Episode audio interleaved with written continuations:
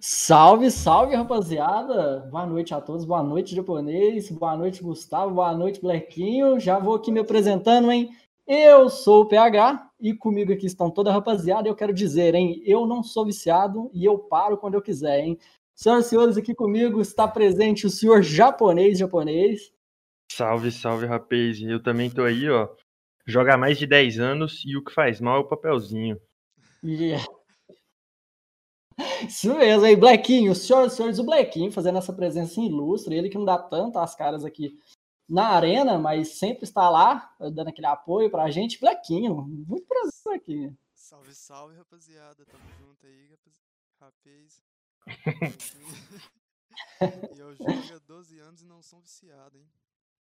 E a nossa ilustríssima presença hoje, o Gustavo Cardoso, senhoras e senhores, esse psicólogo da barba maravilhosa. Eu quero só dizer aqui que eu estou vendo de perto e ela é fenomenal. Senhoras e senhores, Gustavo Cardoso, nosso psico ilustre convidado da noite. Obrigado por essa apresentação. Eu vim falar para vocês aí que, como psicólogo, cheguei à conclusão que o problema dos jogos é o hack, né? É, faz sentido, faz sentido. É um grande problema, é um grande problema. Senhores, então hoje a nossa, nosso Arena Cast, né? Já agradecendo a presença de todo mundo aí que está comparecendo, é dependência em jogos. Isso eu quero dizer que eu nunca tive. E software skills, senhores. Hoje, com a presença do Gustavo, vamos falar um pouco sobre esse tema. Esse tema que eu posso dizer, pode-se dizer que é atual? Um tema atual, japonês, Blaquinho? Atual, atual demais, né? E eu acredito aí que com a pandemia, o crescimento dos jogos aí deve ter sido um negócio absurdo. E, consequentemente, os problemas também crescem junto, né? Infelizmente. Infelizmente, infelizmente. Blaquinho, o senhor, o senhor já foi viciado em algum jogo, Blaquinho? Ah, eu já fui viciado demais, né, velho? Eu jogo desde 2008. Peraí, velho. Tá, a voz do Black tá muito baixa. Tá muito baixa ainda, galera? Deixa eu dar uma aumentada. Dá um salve aí, já agradecer aí a galera que tá dando aquele feedback. A minha voz tá muito alta, velho. Então, não, mas a voz do Gustavo que importa, hein? A voz do Gustavo que importa. A é do Gustavo aí é a voz do conhecimento. Cara, conheço. Mas então, já fui muito viciado, velho. Hoje em dia tô mais controlado, mas o vício ainda mantém. Black qual foi o jogo que mais te viciou? Eu vou falar pra vocês que eu joguei muito Tibia, velho. E Tibia foi um problema Tibia. que eu tive gastos. Gastei dinheiro. Caramba, aí, aí é outro Tem dinheiro conjuntamente com vício, hein? A gente tem que fazer algumas, algumas definições, hein, Gustavo? Qual que é a, a primeira definição? Assim, se eu te perguntar agora de tiro e peito, o que, que é considerado vício? O que, que vicia? O que, que é, é, é isso aqui é vício? Então, é, antes de, de, responder isso, só falar um pouquinho da minha relação com os jogos, né? Por que, que eu decidi falar sobre isso? O que, que tem a ver esse assunto na minha vida? Black aí eu conheço de uma longa data e sabe que eu sempre joguei muito, né? Sempre joguei muito, sempre gostei dessa, dessa comunidade. Tanto que se você me perguntar que time de futebol eu torço, eu vou ter que pensar um pouco aqui para te falar. Agora, se você me perguntar do mundo dos esportes, é uma área que eu gosto mais. Então, eu sempre tive algum, algumas inquietações, algumas perguntas. A gente passou muito tempo na Lan House, né, Black? Muito tempo jogando em casa. A gente pegou essa, essa época aí do Tibia, de muitos outros jogos, que realmente a gente teve uma relação aí que, se a gente for analisar, foi um pouco preocupante aí. E aí a gente, só que sempre a gente ouvia falar, ah, o jogo faz mal, o jogo vai te atrapalhar. Só que muito, muita fala de senso comum, né? Assim, ah, o jogo vai te fazer mal porque você fica jogando esse jogo de tiro, você vai ficar violento, vai querer atirar nos outros na rua. Então, a gente escutava muita coisa, mas para a gente não fazia sentido naquela época. Então, nunca, ainda não existia né, essa definição de se existe ou não vício em jogos. Estudos aí foram sendo, porque, como vocês falaram, é um assunto muito atual, então, e está se atualizando, né? Então, é atual em constante atualização. Então, vem sendo feitos estudos aí que mostram, sim, inclusive já definido aí pela Organização Mundial de Saúde, pela Classificação Internacional de Doenças, que existe dependência em jogos aí até nomeado, né, como gaming disorder. Então, não é coisa que eu tirei da minha cabeça, não. Gaming disorder, tá lá na classificação internacional, né? CID-11 vai aparecer isso mais evidentemente. Game disorder. O que, que seria um game disorder, Gustavo? O que, que seria isso? Cara, o princípio básico de que existe um vício, e outra, outra coisa que a gente escuta muito erroneamente, às vezes, assim, é que o único critério que a pessoa usa para saber se a pessoa é viciada em jogos é a quantidade de horas, né? Então, muitas vezes as pessoas me procuram assim, Gustavo, precisando de atendimento, e acontece que, assim, isso não é coisa de criança, isso não é coisa isso é para todas as idades, sabe? Existe um, um, falso entendimento de que o vício é coisa pra, de, de, criança ou de gente que tem mentalidade fraca, né? Ah, você é fraco, né? Você está mais sujeito a isso. E nós vamos entender aqui que não tem nada a ver. Se você tem cérebro, você está sujeito a, a, estar viciado aí. Nós vamos entender por quê. Mas, Caramba, então... Então você está me dizendo que não necessariamente eu preciso jogar um jogo muito tempo. Eu não preciso, por exemplo, jogar um jogo, sei lá, 10 horas por dia, 8 horas por dia, para ser considerado vício ou não tem nada a ver? Deixa eu te devolver a pergunta, né? Vou falar uma, duas situações aqui, você me conta o que, que você acha. Um cara joga 6 horas por dia no tempo livre dele e faz as atividades dele do dia a dia. Então ele é, é universitário, por exemplo. Espera só passar esse, esse avião passou aí na porta. É. Mandar um beijo pro avião, um beijo, avião. o cara joga seis horas por dia, né? Só que ele continua as atividades normais, os relacionamentos dele normais. Se ele precisa sair com a namorada, fazer alguma coisa, ele consegue. E outro cara joga duas horas por dia, mas todo dia ele chega 15 minutos, meia hora atrasado no trabalho, né? Então, qual situação aí te chama mais atenção? Não, e Pode cortando aí. Eu acho até que a, a parte emocional influencia muito, assim, porque às vezes o cara vai jogar, vamos supor, fala, vou jogar um mapinha de CS. Aí ele jogou, perdeu a partida, e tipo assim, ele sai do PC estressado, ele vai fazer as atividades dele pensando naquilo ali, tipo, ele fica frustrado porque ele perdeu o jogo. Então, tipo, ele não jogou tantas horas, igual uma pessoa que joga 5, 6, 7 horas por dia, mas aquilo ali consome, o jogo continua consumindo ele até quando ele não tá no computador, saca? Tipo, no dia a dia do cara, ele só fica focado no jogo, só pensando naquilo ali, velho. Então, mas mesmo não consumindo tanto tempo. É, mesmo ele não passando tanto tempo jogando, uhum. ele passa grande parte do dia dele tipo, pensando sobre o jogo e até tipo o desempenho dele no jogo reflete no dia a dia dele, sabe? Influenciando. E você tá falando uma coisa muito interessante que assim, isso aí sempre me chamou atenção. Eu falava, velho, mas eu não tô jogando e, e tô pensando no jogo e tal, e eu nunca entendia, né? E, e essa, isso, essa vivência, junto com os estudos, começou a, a, a, me ampliar meu entendimento e fazer muito sentido. Isso que você está que tá falando tem nome, né? Chama saliência cognitiva. Isso aí é, inclusive, um, um dos, dos grandes fatores aí de atenção nos jogos. Então, a gente estava conversando, né? o que, que é um vício? A gente vai identificar um, uma relação aí de vício no jogo quando a gente começa a, a, analisar alguns contextos, assim, né? Por exemplo, tá afetando minha vida, né? Tá afetando outros, outros fatores na minha vida, né? Eu, eu consigo fazer meus trabalhos, consigo seguir a vida normal, produtivamente, como eu tinha antes, ou os jogos estão entrando em conflito? Esse é o principal ponto aí, mais do que a quantidade de horas então, afetando na minha faculdade, nas minhas relações, eu estou estressado com meus pais, eu, eu fico respondendo e tal, não consigo concentrar. Tipo, quando eu não estou jogando, isso fica na minha mente ali martelando, aquela última partida, já fico pensando na próxima. Porque a gente sabe que o jogo, ele não é só um jogo, ele é um universo. Então, muitas vezes eu saio do jogo, mas eu estou pensando ali no, no YouTube, em alguma coisa relacionada a jogo. O jogo, ele ele está assim presente não só no momento que você está ali jogando,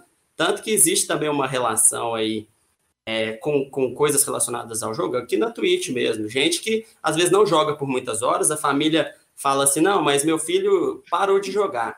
Uhum. Aí fala: o que, que ele está fazendo agora? Ah, fica o dia inteiro assistindo um povo jogar. Então, assim, continua tendo uma relação ali e deixando, às vezes, de fazer outras coisas aí. E ah, não está diretamente jogando, mas está envolvido diretamente no, naquele universo ele está consumindo conteúdo sobre aquele universo ainda. Por mais que ele não esteja jogando, ele consome bastante conteúdo sobre aquilo. Sim. Sim. E, e uma pessoa, por exemplo, a pessoa, igual todo caso de vício, né? Mas, por exemplo, a pessoa que é viciada em jogos, ela consegue, é, por exemplo, saber que ela está viciada ou é muito complicado, igual a maioria dos outros vícios, que ela consiga perceber que ela está viciada? Uma pessoa que chega para você no consultório falando assim, estou com um problema em vício em jogos Ela chega falando assim, eu tenho problema com jogos, como que ela percebe, ela chega a perceber isso? Cara, então, geralmente é, o jogo ele não se apresenta como a raiz do problema, ele apresenta trazendo à tona outros problemas, né? Então, às vezes, o, o jogo ajuda até na terapia, e isso é, um, é, é, até por isso que eu me interesso muito por esse estudo, entendimento do, do, do jogo né, na vida da pessoa, porque através do jogo eu consigo, às vezes, entender a dinâmica familiar, alguns conflitos que essa pessoa está vivendo. Um dos principais pontos aí de preocupação com relação ao jogo é a pessoa que joga por escapismo. Né? Então, isso eu consigo identificar numa sessão, no atendimento, de uma forma mais clara, né? Para depois eu conseguir tentar mostrar para essa pessoa e ela perceber os impactos que isso pode estar tá tendo. Então, o que é jogar por escapismo? Às vezes eu estou tendo em casa brigas constantes, eu tô, minha vida está um pouco complicada, está difícil, fim de um relacionamento, alguma coisa que eu estou vivenciando que é muito difícil, que eu não sei lidar, e aí eu recorro ao jogo para ter um momento ali de prazer, esquecer tudo isso, tirar da minha cabeça essas coisas, e eu acabo usando isso que a gente costuma chamar de muleta, né? Uma muleta ali que vai me apoiar para conseguir enfrentar esse problema. Na verdade, não enfrentar, né? Fugir desse problema. E aí tem alguns impactos disso, né? Porque quando eu uso essa muleta, depois eu não estou conseguindo estabelecer, eu não estou enfrentando esse problema de frente, né? Eu não estou criando os recursos necessários para isso. É, é, o mesmo ciclo que a gente vivencia em ansiedade, né? Por exemplo, às vezes a gente tem uma ansiedade relacionada a, a falar em público. É uma ansiedade muito comum. E aí, quando eu tenho uma apresentação, eu fico ansioso, eu evito, eu fujo, eu não vou. Por exemplo, eu tenho uma apresentação na faculdade, eu não vou. Né? Então, o que, que eu fiz? Eu fugi. Naquele momento ali, eu tive uma sensação de. Uma sensação boa, né? um alívio momentâneo. Só que, se aparecer uma situação como essa no futuro, eu não vou ter recurso para lidar com ela, porque quando eu, eu tive que enfrentar essa situação, eu esquivei. Então, é um ciclo. Então, vou continuar nesse ciclo da ansiedade, assim como os jogos. Muitas vezes eu, eu aparece um problema na minha vida, eu não enfrento ou não acho os recursos para lidar com isso e vou para os jogos. Então, quando eu tiver que lidar com isso, às vezes isso vai, já vai estar tá muito mais grave, ou já vai ter desencadeado algumas coisas. A gente vai conversar em, em sequência, por exemplo, ansiedade, depressão, algumas questões aí. Né? Porque às vezes eu não vou lidando com meus problemas, mas eles não deixam de existir porque eu fui jogar. É porque eu esqueci deles que eles pararam de existir. Né? Então, o escapismo é um dos fatores que a gente leva em conta, né? E quando a gente. Eu vou, vou, até me expor aqui, já vou até deixar bem claro, né? Assim, não sou assim mais, hein? Não sou, não sou viciado mais, hein? Mas, por exemplo, inclusive na época eu estudei muito tempo atrás, estudei no Cefet, não formei no Cefet, né? Pelo menos no, no, ensino normal, né? Sem ser o técnico. Uhum. Mas eu, por exemplo, eu tinha, chegava, ficava nervoso com, com prova, com trabalho, às vezes eu não conseguiria, não conseguia terminar ou até sair bem na prova eu é o mesmo caso que eu tinha falado. Eu largava a prova para ir jogar. Eu não, não estudava, não fazia nada, eu preferia ir estudar. Eu achava, eu me sentia melhor. E uhum. o problema não se ele não se resolveria. Mas com é sempre bom jogar, né? Então assim, eu não sentindo o desconforto da prova, até a, a ansiedade da prova, né? O jogo sempre me auxiliou muito, mas assim, ah, se você colocar tudo às claras mesmo, atrapalhou bastante, né? Eu não cheguei nem a formar nessa FET na época, né? Então. E hoje foi quase profissional de Dota, né? Não formou, mas o Dotinha tá é, aí, aí, aí, levanta outro, outros, outros questionamentos, né? Aí levanta, levanta outros questionamentos. Assim, né? Eu cheguei a jogar, como eu jogava muito tempo, isso aí até pra gente perguntar pro Gustavo, né? É, eu jogava muito Dota nessa época, eu jogava muito. Isso foi muito tempo, foi muito, muito, muito tempo. E eu era muito bom. Eu cheguei a jogar com times grandes, joguei com, com organizações grandes. Que é, teve caras que jogou comigo que hoje são profissionais, mas assim, não levou, não, teve, não tive um futuro no jogo, por assim dizer. Né? É, como que a gente sabe distinguir quando por exemplo, eu tenho futuro num jogo, por exemplo, se for um jogo competitivo, se a gente consegue saber que esse jogo é competitivo, assim, que a gente consegue saber que eu sou um, consigo virar um profissional no jogo. E quando é um vício só, por exemplo, é, tem que ser, tem que ter um, uma exatidão, tem que ter, por exemplo, você consegue ganhar algumas coisas, é, ter uma carreira, desenvolver uma carreira. É, é, meio assim, né? Porque você, você, fica meio na dúvida. Isso eu, eu, vejo, por exemplo, tem amigos meus hoje que estão jogando e eles, eles entraram na faculdade, e eles chegaram para mim e perguntaram assim: eu, eu, tento virar jogador profissional ou eu vou para a faculdade? Aí eu falei, cara, como que eu vou te responder isso? Não tem como eu te responder isso. Eu falar, larga a faculdade e tenta ser. É um sonho do cara, né? Então é complicadíssimo. Né? Sim, é, essa questão é uma questão que aparece muito, né? Mas, ah, mas tem oportunidade de ser profissional, e realmente a gente vê hoje, né? O, o esportes ganhou muito espaço, então tem mais times, tem mais pessoas trabalhando nessa área. Então, é sempre analisar a, a possibilidade real de que isso aconteça.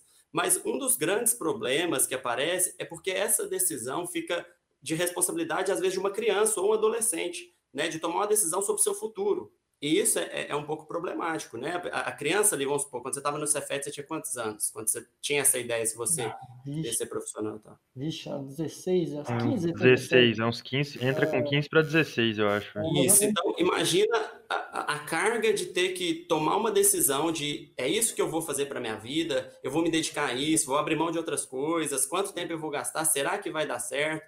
Então, por isso que é importante o suporte da família, né? O entendimento da família. Não só privações, mas entendimento mesmo. Às vezes, uma orientação profissional, né? Olha, seu filho tem essa vontade. Ajudar também essa pessoa, esse, adolescente, a entender as possibilidades reais de que isso aconteça, né? É, a gente tem mais possibilidades hoje, mas também tem mais gente querendo ser profissionais e tem mais gente boa por aí. É, é, não basta você ser bom, assim, eu sou muito bom em tal jogo e então eu tenho possibilidade de ser profissional. Não sei, tem muita gente aí que é muito boa e ainda não conseguiu o seu espaço no cenário. Então, é, é, ponderar. Eu consigo, eu tenho um plano B, eu faço outras coisas, eu vou continuar ali, eu, eu vou tentar, vou me dedicar tantas horas por dia, mas dentro de uma possibilidade real. É porque muitas vezes o que a gente vê é uma dedicação quase que irreal. A pessoa às vezes fica 12, 14 horas ali dedicada a isso. Né? Então, isso às vezes é um pouco prejudicial, porque se isso não dá certo, você apostou tudo em uma coisa só.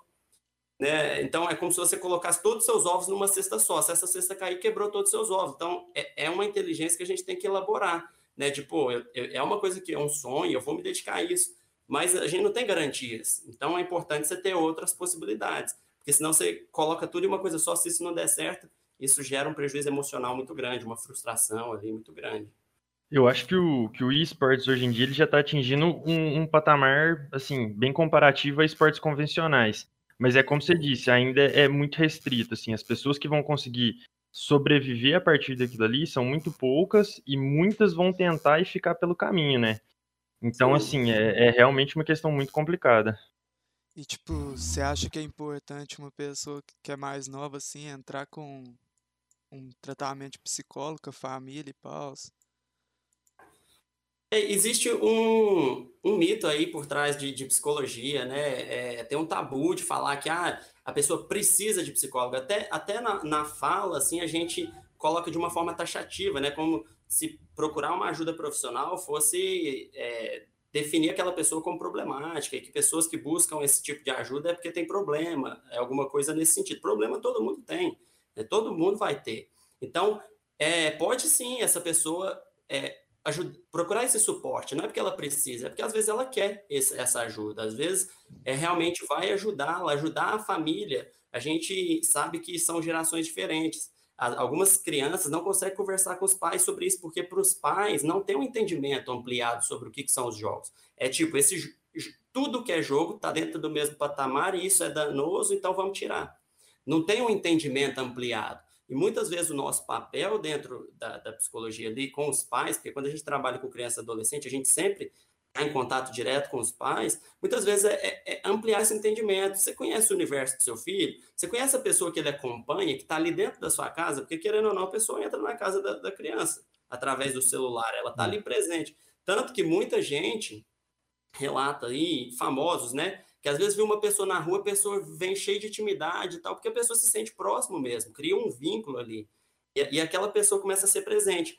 E é importante, quase que indispensável, que a família conheça essas influências que estão sendo exercidas sobre os filhos. Então, para promover um pensamento crítico, né? Porque um dos problemas de relacionamento com jogos e com essa, essa questão do universo gamer não é o, o jogo o problema. Muitas vezes é, é um contato irresponsável, um contato não monitorado, um contato ali sem criticidade, né? Porque um, o jogo ele pode ser usado assim, pode ser parte da vida da pessoa Eu sou, não sou contra jogo, não sou jamais, né? Eu até comentei o tanto que eu, eu sou assim próximo do, do da comunidade esportes, mas precisa de uma supervisão, um acompanhamento, como tudo na vida, né? Crianças adolescentes estão em fase de desenvolvimento, então é, é preciso que os pais estejam acompanhando isso aí, né? Até porque senão fica um uso indiscriminado, não constrói criticidade, aí entra na questão das plataformas aí, por exemplo, aqui onde a gente está, é, na Twitch, que é uma plataforma onde a pessoa está em contato com várias outras pessoas, né? E, e, não ter um suporte disso pode construir algumas mentalidades aí que às vezes são um pouco tóxicas.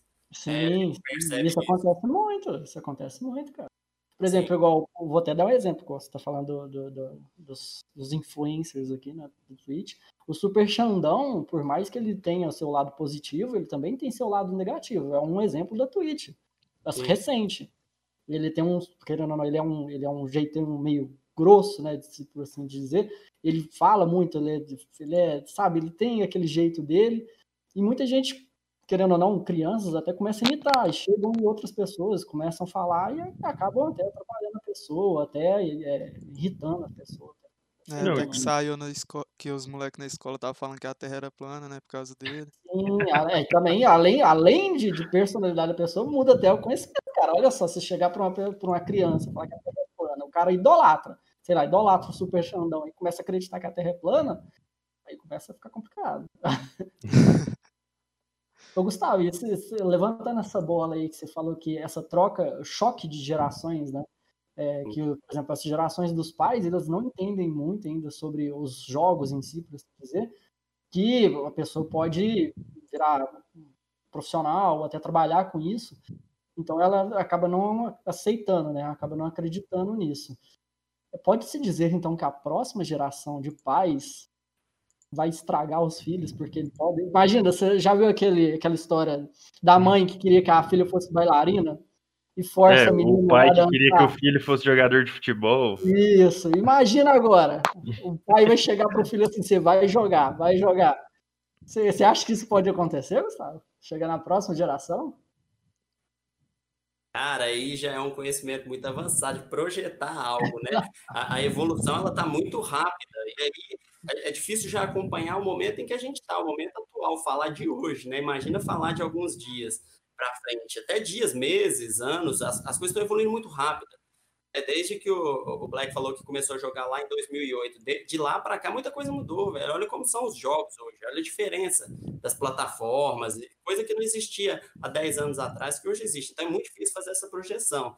Mas essa relação de depositar no filho aquela expectativa que você queria às vezes para você e, e, colocar isso, ela é sempre um pouco danosa, né? Uhum. Porque você é, cessa a individualidade ali da pessoa para projetar a sua. Às vezes você queria ser um jogador profissional, mas não deu certo. Agora você vê a possibilidade de seu filho ser, você projeta isso nele. Isso é um pouco complicado. Mas, por outro lado, também pode ajudar ao entendimento dessas novas gerações que têm mais contato com isso, a, a entenderem mais esse universo, né? Porque eles vão tá, podem estar mais atualizados. Mas é sempre importante a gente estar se atualizando, para a gente conversar com outras pessoas, para a gente não ficar parado no tempo também.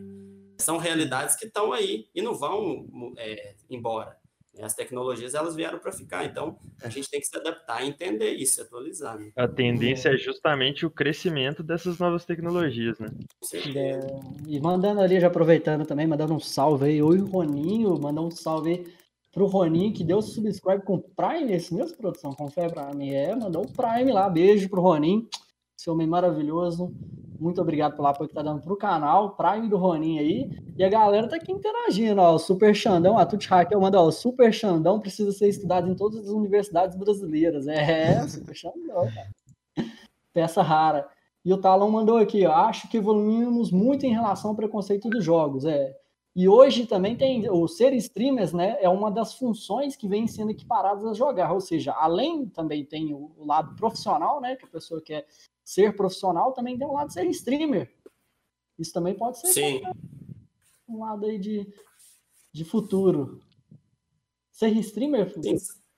Então, Gustavo, por exemplo, se a pessoa começa a ganhar dinheiro, ela consegue, também chega. Não chega a ser um vício, igual vocês estão falando, que para ser vício tem que começar a atrapalhar todo a vida pessoal da pessoa, a pessoa deixar de fazer tais tarefas por conta de jogo, assim. Mas, por exemplo, se a pessoa começa a ganhar um dinheiro, imagina, ela é viciada, ela é extremamente viciada, e ela começa a ganhar dinheiro. Como que fica essa situação? É, Seria... O dinheiro é, ele é uma moeda de troca. O dinheiro em si ele não é um problema. Né? O problema é a relação que você tem com esse dinheiro, seja ambição. O problema é, é, é, é, o que, aonde ele vai entrar na sua vida, de que forma você vai se relacionar com ele. Né? Não é só se você está ganhando dinheiro ou não. Mas envolve algumas questões. Né? Uma, uma, às vezes as pessoas hoje começam a ganhar dinheiro muito cedo. Invertem, às vezes, a estrutura familiar. Às vezes, a, os pais né, deixam de ser a, a, fonte de renda da família e quem passa a ser, às vezes, é a criança, o adolescente, crianças mesmo, né, às vezes que começam a ganhar audiência aí na internet e começam a ser os provedores da família. E isso aí envolve um trabalho ali familiar, né, de orientação dessa família, desse entendimento, dessa responsabilidade, né? Então, como que fica a cabeça de uma criança? Por exemplo, vou dar o um exemplo do, do campeão mundial de Fortnite. É um, um garoto, o cara tem 12 anos, ganhou uma bolada e, e, totalmente inverteu a relação assim financeira da família, né? Como que fica? Uhum. Sei lá na cabeça, ah, agora eu mando, ah, agora eu sou não preciso mais dos meus pais. Isso aí como que fica? Isso na cabeça de uma criança? Isso acontece mesmo ou tudo relacionado aos pais ou não chega a ser assim. Pode acontecer, né? Não, não, não dá para a gente dizer que, que sempre vai acontecer. Uhum. É, essas coisas elas não são regras absolutas. Mas existe esse cuidado, precisa-se ter esse cuidado, porque é uma criança, né? Vamos supor, eu não, não sei quem você está dizendo, mas uhum. se é uma criança, ela precisa também ser criança. Ela pode ter os momentos dela ali de, de, de fazer a, a, os conteúdos, mas ela não pode deixar de ser criança e ter que assumir um papel aí de agora é um adulto, atravessou essa fase, porque a gente precisa passar pelas fases igual, da vida, não é à toa que elas existem. Igual o Michael Jackson. Ganhou dinheiro demais e acabou perdendo toda a infância, por assim dizer.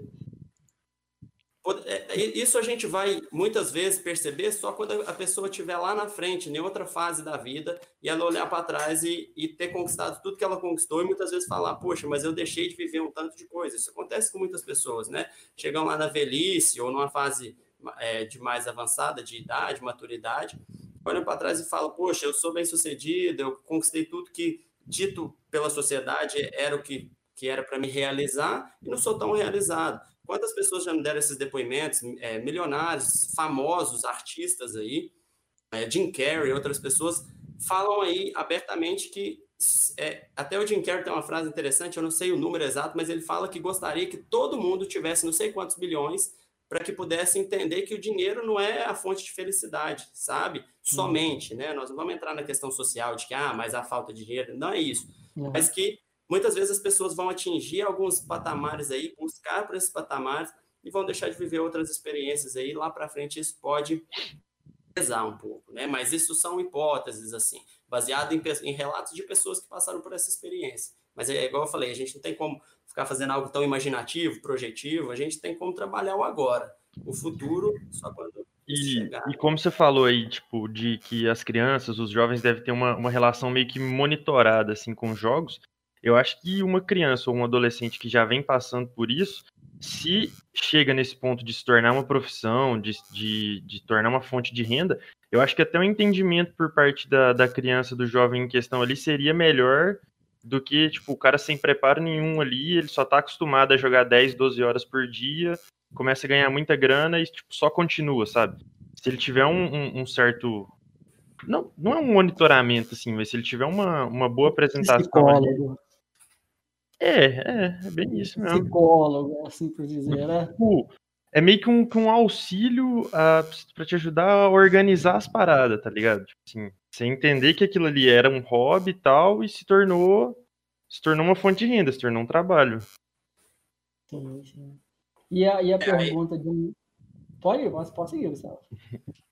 A questão é que, às vezes, a, a, isso toma uma proporção muito grande. E aí entra na questão do que a gente estava conversando sobre a ambição, né? Ah, mas então a criança começou a ganhar o dinheiro, mas ela ainda está sendo criança, ela ainda está tendo os processos que são necessários para o desenvolvimento dessa criança ali. Ela tem as relações, tem os momentos dela de não estar tá preocupado com aquilo, porque, cara, a gente sabe que o cara começa a ter que produzir conteúdo, marketing, fazer várias coisas.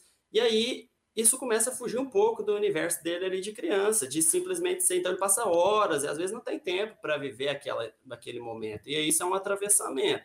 Aí é onde vocês estão dizendo, precisa às vezes de um suporte, nem sempre só psicológico, né? às vezes familiar mesmo, estrutural. Quando eu falo sobre essa questão da importância da participação dos pais, assim, a gente chama às vezes de supervisão, não é uma pessoa que vai falando, não faz isso, não faz aquilo, é uma supervisão orientada, crítica né? Uma, não é uma supervisão qualquer, um, um rígido, uma ditadura familiar. É, é conversar, né? Conhecer aquilo ali e saber conversar sobre. Sim, é, é algo que faça sentido para quem está nesse diálogo. É conversar tem que fazer sentido para os dois que estão no diálogo, senão é, é um monólogo, é um, né, um é. sermão. Né? Então precisa fazer sentido ali para a criança também, ela precisa entender. Porque os jogos, é, eles entram, é, é, que eu tinha falado no começo, né? Eles não são a raiz do problema. Muitas vezes eles colocam em evidência outras raízes. Né? Então, muitas vezes a família trabalha horas e horas, aí a gente está indo para outra realidade, sem ser a da profissionalização aí dos jogos, né? Mas, às vezes, o que, o que aparece muito, né? Crianças chegam lá com queixa secundária, não é, às vezes, nem a queixa principal. Ah, a criança está estressada, a criança não está conseguindo prestar atenção na escola, tá se saindo mal, não, não consegue fazer mais nada, só joga, não dorme bem, chega geralmente assim e aí você vai falando, ah, e como que é a rotina dela? Aí que aparecem os jogos, entendeu? Então, os jogos, eles ajudam a gente a entender, às vezes, uma dinâmica, que essa dinâmica, às vezes, deu oportunidade para esse aparecimento não saudável dos jogos. Então, famílias, às vezes, têm que trabalhar oito, nove horas por dia, aí, pais, eh, contando transporte, deslocamento. Vezes chega em casa e não tem tempo para passar com a criança. E a criança está com energia a todo vapor, principalmente nessa pandemia, precisando ser estimulada ali, trocar, jogar, brincar e aí os pais chegam e não tem tempo. E aí o que, que é gasta menos energia? O pai, depois de trabalhar, ter que ainda sentar com a criança e fazer tudo que ela demanda ali, ou entregar um celular. Entende? E é nesse contexto que o jogo se insere muitas vezes de uma forma precoce e prejudicial, porque aí o jogo ele, ele rompe uma dinâmica que a gente tem na vida da gente, né? Que tudo o que a gente faz na vida, ele é mais ou menos equiparado entre gasto de energia e recompensa.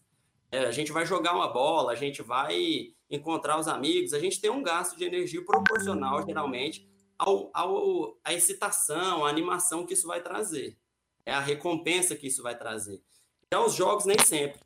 Muitas, os jogos, eles não, não demandam muita energia e dão uma recompensa muito grande, muito satisfatória. Um estímulo ali no cérebro muito alto, no que não é proporcional ao gasto de energia que a gente tem. Então, o que, que isso vai acontecendo? Conforme a gente não vai monitorando essas horas jogadas, essa nossa relação, a gente vai tendendo. E como que isso acontece lá no cérebro? Né? Tem, quando a gente joga, tem uma hiperestimulação e libera muita dopamina no cérebro. Né? Então, tem aquela sensação de animação. E ativa o nosso sistema de recompensa. Isso não é aleatoriamente. Nossa, que coincidência que isso aconteceu. A gente sabe que por trás dos desenvolvedores são caras extremamente inteligentes, estudados, que programam para que isso seja atrativo, cada vez mais atrativo. Então, beleza, liberou lá uma quantidade de dopamina no nosso cérebro, e aí a gente gastou pouca energia. Depois, quando a gente vai fazendo isso muito, a gente começa a ter uma tolerância maior a essa dopamina, igual acontece em outros vícios. Muitas vezes você toma uma latinha de cerveja, você fica um pouco tonto. Você vai tomando, tomando, chega um momento que você tem que tomar duas, três. Os jogos também, você vai jogando e aí você vai sendo estimulado. No começo é um estímulo muito grande. Você, às vezes dá até dor de cabeça de tanto que você jogou. Vai passando um tempo, você precisa jogar mais jogos mais realistas, jogos mais envolventes, para que você ache isso massa. Porque senão você vai jogar um jogo e fala que jogo bosta, né? Que jogo fraco. Então, é essa relação também. Aí as coisas precisam ser muito mais estimulantes para que você consiga se saciar. E o que, que isso acontece? Nem tudo na vida é tão estimulante. Então aí é onde aparece as, começam as queixas da, da, que aparecem no consultório. Por exemplo, meu filho já não tem interesse em outras coisas que ele tinha antes. É, meu filho já não quer mais sair, não quer mais encontrar os colegas, não, não gosta mais de um joguinho de tabuleiro que ele gostava. Né? Ele quer jogo, jogo. Porque, então, o cérebro dele tá, tá sobrecarregado de, de, dessa estimulação, entendeu? Nossa, mas eu, eu, eu entendo demais, velho. Você jogar um X1 ali no CS, Coração. Não, é sério, pô. O coração dispara, velho. Você tá ligado? Você já, o pessoal aí joga Dotinha, CS e tal. Tipo, momentos decisivos da partida, você sente que você tá, tipo, é igual você falou mesmo. sensação de, de recompensa, é prazeroso. Tipo, você ganha um negócio ali, você fica feliz de verdade. Fala, Nossa, meu Deus. É, é muito estimulante. E hoje em dia os jogos são muito imersivos. A imersão é cada vez maior. Tipo, é, é um outro Sim. universo e quase perfeito. Aí eu... Sim, realista, você está envolvido através de todos os seus sentidos. Estão é, é visual, sonoro, é tudo ao mesmo tempo e tudo funcionando perfeito, né? A experiência de que você move o mouse e você move a sua visão, tudo isso é muito imersivo, tudo isso é muito estimulante, é, é extremamente estimulante. E quando eu falei lá no começo que só precisa ter um cérebro, né? Eu fiz essa brincadeira, é porque já, diz, já alertavam sobre essas questões da, da, da, do hiperestímulo desde lá da década de 50, né? Tem dois é, cientistas que fizeram um experimento com ratos, cara. Olha para você ver o tanto que isso lá atrás faz tão é, sentido hoje, tanto sentido hoje. Eles pegaram um ratinho e colocaram lá um eletrodo no cérebro dele, na parte de recompensa do cérebro. E para ele, quando ele tocava uma barrinha, o cérebro era estimulado nessa parte desse sistema de recompensa. E aí, ele só tinha que apertar a barrinha, uma coisa muito simples que demandava muito pouca energia. Então, o rato a princípio ia lá, apertava aleatoriamente e tinha esse estímulo. Aleatoriamente, quando ele percebeu que era só apertar e ter esse estímulo, ele começou a apertar isso mais de duas mil vezes por hora. E aí, Caramba. mesmo quando inseria, mesmo quando colocava ali, por exemplo, uma fêmea para ele cruzar, alimento, água, ele não tinha interesse. Ele só ficava apertando e só parava quando ele estava em exaustão completa, caía lá de lado, assim, porque tinha que dormir, né? Então, assim, e, e, os estudos mostram, né? Estudos de neuroimagem mostram que quando a gente joga, a parte ativada também é a parte recompensa. Né? Então, essa relação de pouco gasto de energia, ela é muito estimulante. E o nosso cérebro fica falando, ó, oh, vamos fazer aquilo de novo, vamos jogar de novo, né? Vamos. Muitas pessoas falam assim, ah, mas a, mãe fala assim, né? Ah, mas meu filho tá preguiçoso, tá burro. São esses termos que chegam pra gente, tá burro, tá preguiçoso, só fica jogando. E a gente começa a entender o porquê dessas coisas, entendeu? E é isso que eu acho mais interessante nesses estudos. E quando fala dessa situação que, por exemplo, a mãe chega e se queixa que o filho está assim, está assim, você chega, por exemplo, o caso de depressão, a mãe chega e fala assim, não, o meu filho está com depressão, porque não sai, não faz nada, chama para fazer alguma coisa, não faz, sei lá, chega o, jo o jogo em si, ele causa depressão ou não tem nada a ver uma coisa com a outra? Relacionado? Então, isso é uma boa pergunta, porque chega os, os dois as duas coisas que chegam mais associadas a jogos lá são questão de agressividade e às vezes depressão. E aí eu, daqui a pouco eu vou falar um pouquinho sobre também a questão do TDAH, que às vezes chega assim, ah, meu filho está desatento, essas coisas também chegam muito, essa queixa de que não está conseguindo concentrar na escola, né? Sim. Ou nas atividades em casa agora, nesse período de pandemia, né? A questão da depressão, a depressão a gente não pode esquecer que ela é uma doença. Ela ficou muito falada, esse termo está muito popularizado e na língua de todo mundo aí, todo mundo fala sobre depressão. Isso é um pouco preocupante porque às vezes está um pouco distorcido. A gente não pode esquecer que depressão não é bad. Não é essa, qualquer tristeza, qualquer desânimo que vai ser chamada de depressão. É, então, muitas vezes as pessoas chegam com a queixa de depressão, mas você vai perguntar para a pessoa, ela não passou por nenhum médico, nenhuma avaliação, mas já está dando o nome de depressão. Então, existe essa questão também. Mas falar que é culpa do jogo, aí é um pouco demais, né? É o que eu falei. As, essas questões relacionadas à saúde mental, elas são multifatoriais, né? Existe fator genético, existe algumas predisposições, alguma questão contextual que podem é, propiciar esse desenvolvimento de uma depressão. Mas o que me preocupa na relação dos jogos com a depressão é a questão do que a gente falou do escapismo. Né? Muitas pessoas, e a gente vê isso cada vez mais, falam assim: nossa, mas eu me curei da depressão quando eu comecei a jogar tal jogo, ou me curei da depressão quando eu comecei a acompanhar tal streamer. Né? Isso, de certa forma, me preocupa um pouco. Porque falar que é, ter o um entendimento de que uma doença pode ser tratada de uma forma como essa é um pouco preocupante. Porque muitas vezes o que acontece é que a pessoa escapa dos sofrimentos que ela está tendo dia a dia, indo para algum recurso como esse, alguma plataforma, seja acompanhando alguém ou seja jogando. Mas quando acontece um tratamento de depressão, você não foca em um único fator de fortalecimento. Porque se esse fator ruir, você cai, você desaba. Por isso que a gente chama de muleta. Então, o que me preocupa com relação a isso é, é, é justamente esse apoio que as pessoas fazem. Às vezes, nossa, eu me curei da depressão por causa do jogo, eu estou melhor por causa disso. Beleza, mas tem outros fatores de proteção na sua vida? Porque se não tem, se em algum momento você não tiver mais possibilidade de estar imerso ali nos jogos, você tiver que sair para o mundo para trabalhar, fazer alguma coisa, caso você não se profissionalize nos jogos, o jogo você não tem mais aquele suporte. É, você, aí aquele porto seguro vem abaixo e você vai ruir. E você, muitas vezes, ficou ali. É, porque a depressão, quando identificada mais de começo, e para identificar uma depressão, cara, não é tão simples quanto as pessoas já vão dando nome aí passa por alguns profissionais. Não é o um diagnóstico responsável, ele leva um tempo, né? ele leva uma, uma, uma análise ali, uma avaliação mais detalhada. Então, quando você chega nesse entendimento, o tratamento é de fortalecimento geral, seja familiar, seja vai entender porque uma pessoa com depressão é diferente de outra pessoa com depressão. Então, tem que se identificar os fatores de potencialidade de proteção que essa pessoa tem. Então, não pode ficar apoiado em uma coisa só. Essa é a minha preocupação. O cara né, fala assim, ó, então é, o jogo é o que me curou. Depois, quando não tem esse jogo, é o que me preocupa, entendeu? Você é. depositar tudo no, numa questão só, que às vezes você está anestesiando os sintomas da depressão, mas ela ainda está ali, então às vezes ela vem depois, sabe?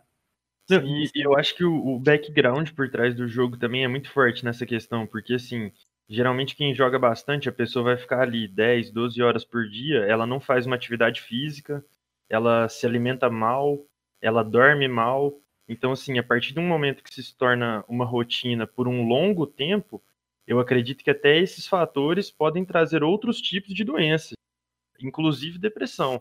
Uma pessoa que não faz atividade física, ela é totalmente não ociosa, mas é sedentária, alimentação ruim, falta de sono. Então, tipo, eu acho que esses fatores também ajudam bastante, né?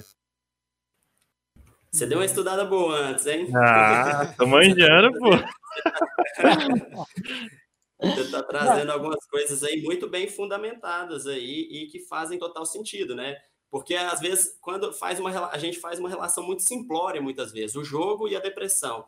Mas aí, até eu abri a tweet aqui, alguém falou, ó, mas eu já vi alguns estudos que diziam que determinados jogos podem influenciar, né, no desenvolvimento da ansiedade e da depressão. E é isso aí que você falou, porque realmente é, tem vários fatores que são, às vezes, influenciados ali, e que aí vão desencadear mesmo alguma questão relacionada à ansiedade, agressividade, depressão, a falta de sono, que você citou é uma delas, né? Um atravessamento desse, dessa, dessa fase da infância ali, por exemplo, de desenvolvimento de algumas funções cognitivas, funções executivas ali que são privadas, porque elas se desenvolvem através das relações, através das vivências.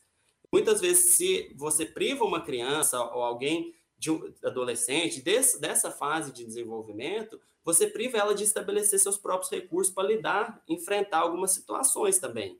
Então, a pessoa, às vezes, que não lidou com raiva no dia a dia, soube lidar com isso, não lidou com tristeza, e sempre teve um refúgio, muitas vezes ela fica um pouco mais frágil diante dessas situações. Então, quando, ela quando acontece se... mesmo, que não tem como fugir, né? Ela não sabe. Isso pode se desenvolver aí essa ansiedade, uma depressão, sim. A falta de sono, tá? Estudos mostram constantemente a falta de exercício físico, sono, são questões que podem sim potencializar o aparecimento aí de estresse, ansiedade, depressão.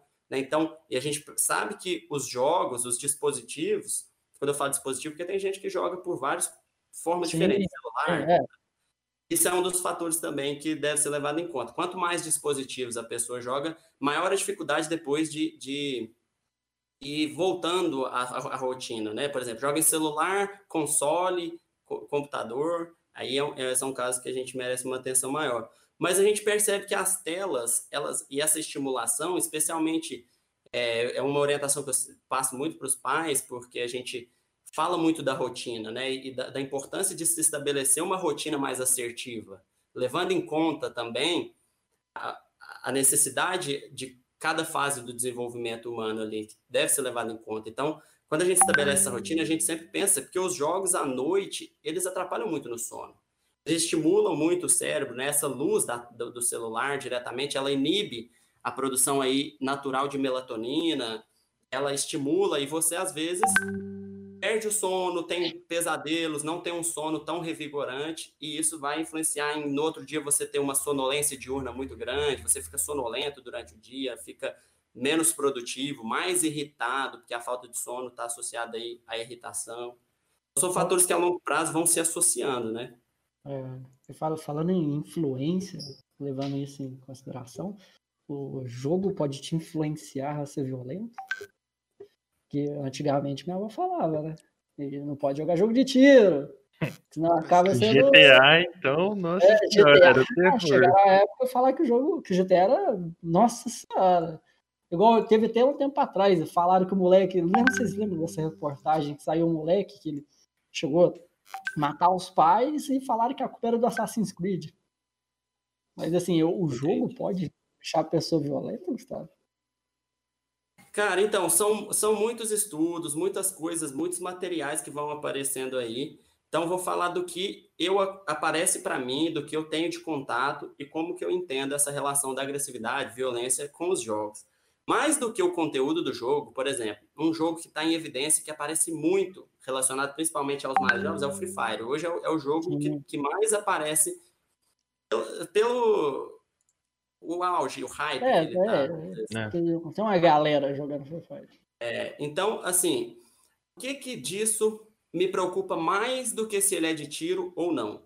O fato de ser de tiro é um dos, dos fatores que preocupa por ser FPS, mas não pela violência, falando agora especialmente dos casos que eu acompanho.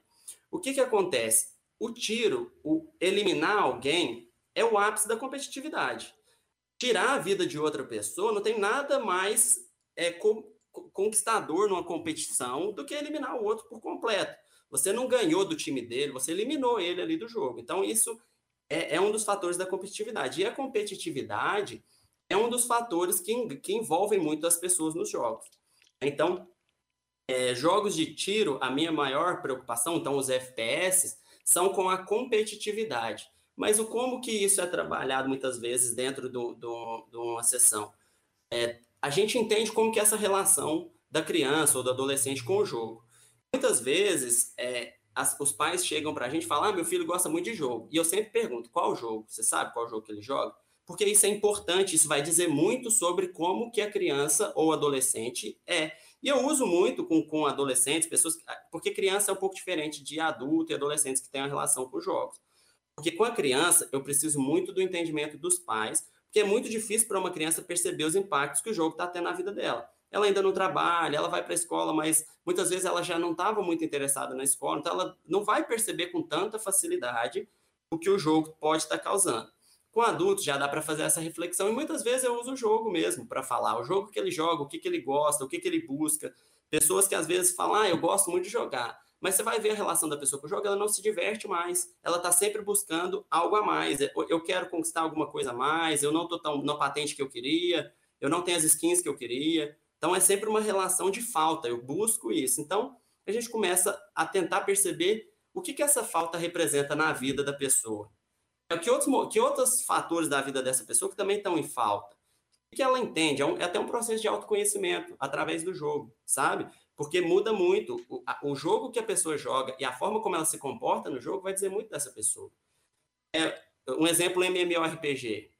Pessoas que jogam MMORPG, você vai entender a relação dela. Tem pessoas que jogam MMORPG para fazer missão e, e tem um objetivo ali que é conseguir tal coisa. Tem gente que só joga PVP. Isso tem que ser levado em consideração. Tem a ver com a forma como a pessoa se comporta. Então, muitas vezes os pais falam Eu assim. Eu jogo só PVP, Gustavo. Só PVP. Então, é, isso é um traço de que a competitividade na sua vida é importante. Então, isso deve ser levado em consideração. Na hora de estabelecer uma rotina, por exemplo, com os pais de crianças ou de um adolescente, você precisa buscar uma alternativa. Porque se eu falar para você, para de jogar, mas você vai ficar em casa sentado, é muito difícil, cara. É muito difícil. Você não tem uma outra alternativa. Alguns pais cometem alguns erros e a gente ajuda a entender. Por exemplo, tira o filho de um jogo, uma criança que tem uma característica competitiva e põe ele numa aula de violão, exemplo. Ou põe numa aula de arte, de desenho e tal. E aquela necessidade competitiva natural que aquela criança tem não está sendo levada em conta. Então, tirou uma competitividade e não colocou algo da mesma altura. O que eu sugiro, geralmente? É, é geralmente eu sugiro atividades competitivas, né? Assim, ah. para suprir aquela necessidade. Isso é muito mais assertivo, é muito mais funcional. A gente vê mais resultado quando você leva em conta isso. Tem crianças que às vezes elas gostam de, de, atingir um objetivo. Então, às vezes, a gente propõe RPG de mesa, a gente faz outras atividades que vão naquela mesma necessidade da criança ali, entendeu? E, e seguindo essa linha aí, tipo, eu acredito até que, então, na, na criação dos jogos deve ter uma galera que trampa meio que especializada nisso, né? Para entender como que esses estímulos vão chegar pra gente, porque o cara que joga um RPG, igual você falou, é um jogo mais mais progressivo, assim, você vai ter que passar mais tempo ali, o personagem vai desenvolver e tal. E enquanto, tipo, um CS, um Dota, você consegue entrar, jogar e sair. Ele não demanda tanto tempo. Então eu acredito, assim, que deve ter uma galera que fica bem focada nisso aí, entender como que esses estímulos vão chegar pra gente para poder desenvolver da maneira certa. É só dar um gancho aí. Tipo, tem diferença de MMO pra jogo competitivo, essas paradas? Acho que nós já até conversou um pouco. MOBA, as, as diferenças, né? É. Oh, com certeza. Vocês estão falando aí uma coisa muito, muito, faz muito sentido, né? Assim, o que o jogo oferece não é aleatório, não. Existe uma equipe ali, gente que, né? Eu, eu me chamo de psicólogo, mas a, as mentes que, são, que estão atrás ali do, dos desenvolvedores, ali da Blizzard, dessas grandes empresas, são caras ferrados aí, extremamente capacitados com, com relação à psicologia também, assim, ao, ao funcionamento do, do, do, cérebro das pessoas. Porque é, não é à toa que os jogos seguem alguns sistemas de recompensa muito bem estruturados. Né? Por exemplo, a patente. Cara, a patente é uma forma estrutural de te engajar no jogo, com certeza. E não estou falando aqui nenhuma teoria da conspiração, não. Antes que algumas pessoas comecem a falar, ah, a gente está sendo manipulado, não sei o quê, Black Mirror. Não estou falando isso, eu estou falando fatos, né? Que existe essa tendência de se entender que o, o, o, a gente tem um sistema de recompensa e quando ele é ativado, isso é estimulante, a gente tende a repetir um comportamento que foi recompensado. Né? A gente tem esse entendimento aí, tanto que os estudos mostram isso. Então, por exemplo, o MMORPG, vamos pegar de base, pegando a, a pergunta do Black, se existe diferença. Cara, o MMORPG é o jogo mais completo e, e que tende a ser mais viciante aí, seguido dos FPS, dos jogos competitivos. O MMO é uma vida, né? É uma vida. Uma lá, né? vida, né? cara. Aquilo, aquilo te, te, oferece tudo que às vezes você não consegue encontrar na sua vida. Um propósito, primeiro de tudo, que, um dos fatores mais importantes, um propósito. Você cria lá um personagem, vamos, vamos pegar o World of Warcraft, você é um druid, você sabe qual é a sua função e aonde você quer chegar. Eu quero ser um druid que faz isso, que faz aquilo e aquilo. Você tem um propósito, você tem um objetivo alcançável e que você vai progredir gradativamente. E quando você progredir um pouquinho, você vai subir a barra de XP, então você vai ser recompensado pelo seu esforço ali. Então, você é estimulado e recompensado intermitentemente. Então, vez ou outra você é recompensado. Assim como no CS, você joga uma partida e fala, não, joguei bem, será que eu vou subir de patente? E aí tem aquela expectativa. E quando sobe, tem uma recompensa ali que você fala, nossa, subi de patente, agora meu objetivo é a K cruzada, é isso, é aquilo. Então você tem um foco, você tem um objetivo. E que é muito difícil encontrar isso na vida. Muitas vezes você fala, velho, estou fazendo um curso que eu nem sei se é isso que eu vou querer, o que, que isso vai me propiciar depois, né? Se eu estou fazendo certo, se isso vai me dar um sentido. E nos jogos a gente encontra isso com uma clareza maior. Então, esse propósito é, é o que muitas vezes as pessoas se sentem assim, cara, eu sou um cara em tal jogo, mas na vida eu me sinto nada. Minha autoestima é, é ruim, eu, sou, eu só sou bom do jogo. Né? Porque a pessoa ali encontra o que às vezes ela não encontra na vida dela. Né? E aí entra a questão de desenvolver algumas, o que vocês gostam de chamar de soft skills, né? E essas soft skills. Então, assim, o cara às vezes desenvolve dentro do jogo esse propósito porque ele é muito bem estruturado e, e, às vezes na vida como a vida é mais cruel digamos assim a gente não tem essa certeza às vezes a gente faz as coisas e fala não eu estou muito realizado. Mas você não tem certeza nenhuma é só porque para você faz sentido. Mas você não tem certeza que está dando certo. Até porque às vezes as pessoas falam ah tá dando certo eu estou ganhando dinheiro e tudo. Mas mesmo assim as, algumas pessoas não estão realizadas. Então a gente nunca tem uma certeza. E nos jogos a gente tem. E isso é muito capturante assim. As pessoas falam pô eu tô só falta um pouquinho para eu chegar onde eu quero, e eu sei que eu quero isso, e quando eu chego lá, eu tenho certeza de que era aquilo que eu queria. esses é. bônus e, e, objetivos assim que a gente vai cumprindo, ele faz total parte da, da imersão do universo do jogo mesmo, né? É mais um fator para você ficar imerso na, naquele universo, naquela realidade. Depois que você atinge um objetivo, tem outro, né? É, você nunca atinge o objetivo máximo. Então, É, hoje tem uma temporada, vamos pegar o Free Fire. Né? Você está na temporada tal de Free Fire, você joga horas, horas, horas, horas, horas, consegue aquilo. Aí abre outra temporada. Então, aquilo te dá um. Nossa, que sensação boa, velho. Consegui o que eu queria. Mas agora, beleza, já tenho que conseguir mais uma coisa, né? Eu tenho que. A patente, ela renova, ela, se você fica sem jogar, ela, ela retrocede, justamente para que você tenha que estar constantemente sempre fazendo o próximo objetivo, né? Você sempre vai ter um, uma próxima coisa a fazer. Nunca vai chegar num é. fim daquilo. Os é próprios, isso. os MMOs, eles lutam muito para isso, né? Os, os MMOs, eles trabalham muito para sempre ter o conteúdo endgame, né? Que eles falam, é que quando o cara chega no level máximo, já não tem mais para onde crescer. Então os caras inventam, eles criam todo um universo para o cara ter mais conteúdo até quando chegar no level máximo, né? Então sempre. É, e existe um, um, outro fator também, assim, que vamos ver se vocês concordam comigo, né? Às vezes quando você joga, o tempo passa assim, tipo assim, você Sim. joga às vezes a gente, eu lembro, isso é uma memória engraçada que eu tenho, que eu contava as horas com, de acordo com o número de partida. Eu falava assim, ó, eu tenho um compromisso sete horas, dá quatro partidas de Dota. Eu, eu tenho isso, dá, dá, sabe? Porque o tempo ele voa, assim, quando você está dentro do jogo. E isso também não é, não é coincidentemente. Existe um, um entendimento de um negócio que chama estado de flow, ou estado de atenção mais plena que você pode ter. Que, que isso a gente, a nossa atenção, ela, se fosse colocar num gráfico, jogo, ele, ele pega isso, assim, né? Vamos supor que isso aqui é um gráfico, né? X e Y. Se o jogo for fácil demais aqui, então ele está nesse patamar, ele não te envolve. Você não se interessa por ele. Se ele for difícil demais aqui, você também tende a desistir, desanimar. Só que quando ele vai, por, isso que os jogos são gradativos, você não começa no maior nível de um jogo, ou na, na hum. fase mais avançada, ou por exemplo no CS. Você joga com pessoas da mesma patente que você. Porque se você começa a jogar, entra hoje, eu vou apresentar o jogo para alguém, essa pessoa entra e vai jogar com os caras que são AK, global. O cara vai falar que jogo chato, velho. Eu só tomo tiro, eu não faço nada.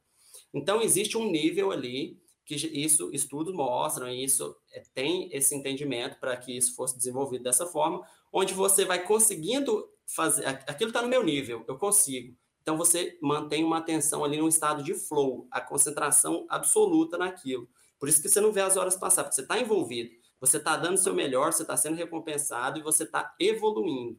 É você, a dificuldade que te é apresentada é proporcional à sua habilidade. E isso dá uma sensação muito boa. Porque antes a sua habilidade ela era suficiente para você jogar com prata, por exemplo. Agora é para jogar com ouro. Nossa, olha que sensação. Agora é para jogar com AK. E você está conseguindo, e você vai progredindo. Isso é muito satisfatório, sabe? E isso envolve cada vez mais, né? E aí, falando da agressividade, um dos outros fatores da agressividade é a própria. O avião tá voltando. É a própria abstinência. É meu vizinho tem um heliporto. Caramba! Tô zoando, é tá caminhão aí. É, é, a questão do, da agressividade muitas vezes passa pela própria abstinência. A gente brinca, né? O problema dos jogos são lag. Porque realmente, quando o jogo trava, inter Cara, isso é, é um fator para você observar se você está com uma relação assim prejudicial com o jogo. Um, um do, do, dos, das máximas que a gente fala para as nossas mães é: mãe, jogo online não pausa. Você tem que entender que jogo online não pausa. Por quê? Porque quando a mãe chama a gente para almoçar ou fazer alguma coisa a gente está jogando, isso dá um nervo muito grande, uma raiva. Se for lá e desligar o cabo da Wi-Fi, é perigoso e dar um soco na parede de raiva. Porque é. quando interrompe abruptamente isso e você dá esse rage que a gente fala, né, o, o rage, o estresse lá absoluto, isso é um sinal de que sua relação ali com o jogo está um pouco merece uma atenção. Porque é um dos sinais de abstinência, cara. Quando você não pode jogar ou quando você é interrompido abruptamente, isso te causa uma raiva estrondosa, muito grande, você chega a dar um rage, merece uma atenção. Não estou falando que aí você está viciado com problema. Eu nunca vou dar uma definição aqui não vão me ver fazer um checklist, falar, ó, oh, presta atenção nisso, se tiver isso, não, jamais. Mas é um, um estado de alerta, opa, vou virar a chave aqui e prestar atenção, velho. Quando acontece isso, eu fico estressado, xingo minha mãe, xingo meu pai, xingo meu irmão, xingo minha namorada, porque deu, pausou, saca? Então é, é uma coisa que merece atenção. Oh, é, eu, eu mesmo até já passei por isso. É, uma época, quando eu terminei o ensino médio, eu ia ficar aí cerca de quatro meses, eu já tinha sido é, aceito numa empresa, passado num processo seletivo, ia começar a trabalhar cinco meses depois do processo seletivo.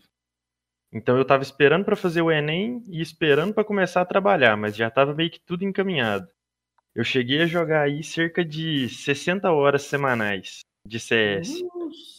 E assim, eu comecei a, a, ficar muito nervoso, igual você falou, out game. Assim, eram coisas que, tipo, eu saía do computador e eu ia falar com a minha mãe. Minha mãe falava bom dia, eu respondia bom dia para quem? Tipo, já chegava puto, velho. E aí foi onde virou a chavinha, sabe? Tipo assim, eu falei, meu Deus, velho, eu preciso parar com isso aqui, que, tipo, tá, tá ficando. Tem alguma coisa errada com isso aqui. Tá atrapalhando. Aí eu até parei, tipo, fiquei muito tempo sem jogar e hoje em dia eu acho que eu tenho uma relação saudável com games. Eu recebo relato igual esse diariamente de amigos próximos, assim, eu, eu, como eu comecei a postar mais conteúdo nas minhas redes sociais e tal sobre isso, porque é um assunto que me interessa muito, algumas pessoas me falam isso que você falou. Eu estava jogando três horas da manhã, um relato de um amigo meu. Tava jogando três horas da manhã, e aí eu tava gritando, porque a gente tá de fone, a gente nem percebe, né? Então eu tava gritando lá com a galera, minha mãe chegou e meu pai brigaram comigo, e eu xinguei, eu achei que tava certo, né? Eu fiquei bravo. E aí depois ele falou, mas no outro dia eu acordei, a gente foi conversar, é aí que eu me toquei, né? Que, cara, olha o que, que eu tô fazendo, olha o que, que eu tô fazendo da minha vida, né? E um, um dos momentos, e, e, é difícil, né? Pegando a, pergunta que o PH fez lá no começo, é difícil perceber que você está viciado? Muito difícil, cara, muito difícil. Assim, você vai perceber quando você começa a analisar no longo prazo. Por exemplo, faço faculdade. Eu vou pegar um exemplo pessoal meu.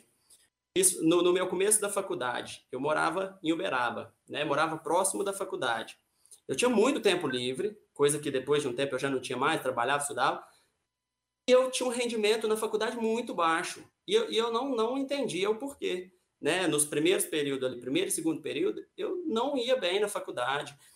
Chegava do, do início do semestre para o final do semestre, minha vida estava estagnada. Eu não, não tinha feito nenhuma iniciação científica, não estava buscando nada a mais. Eu fazia o que dava, tirava 60 pontos na prova e beleza.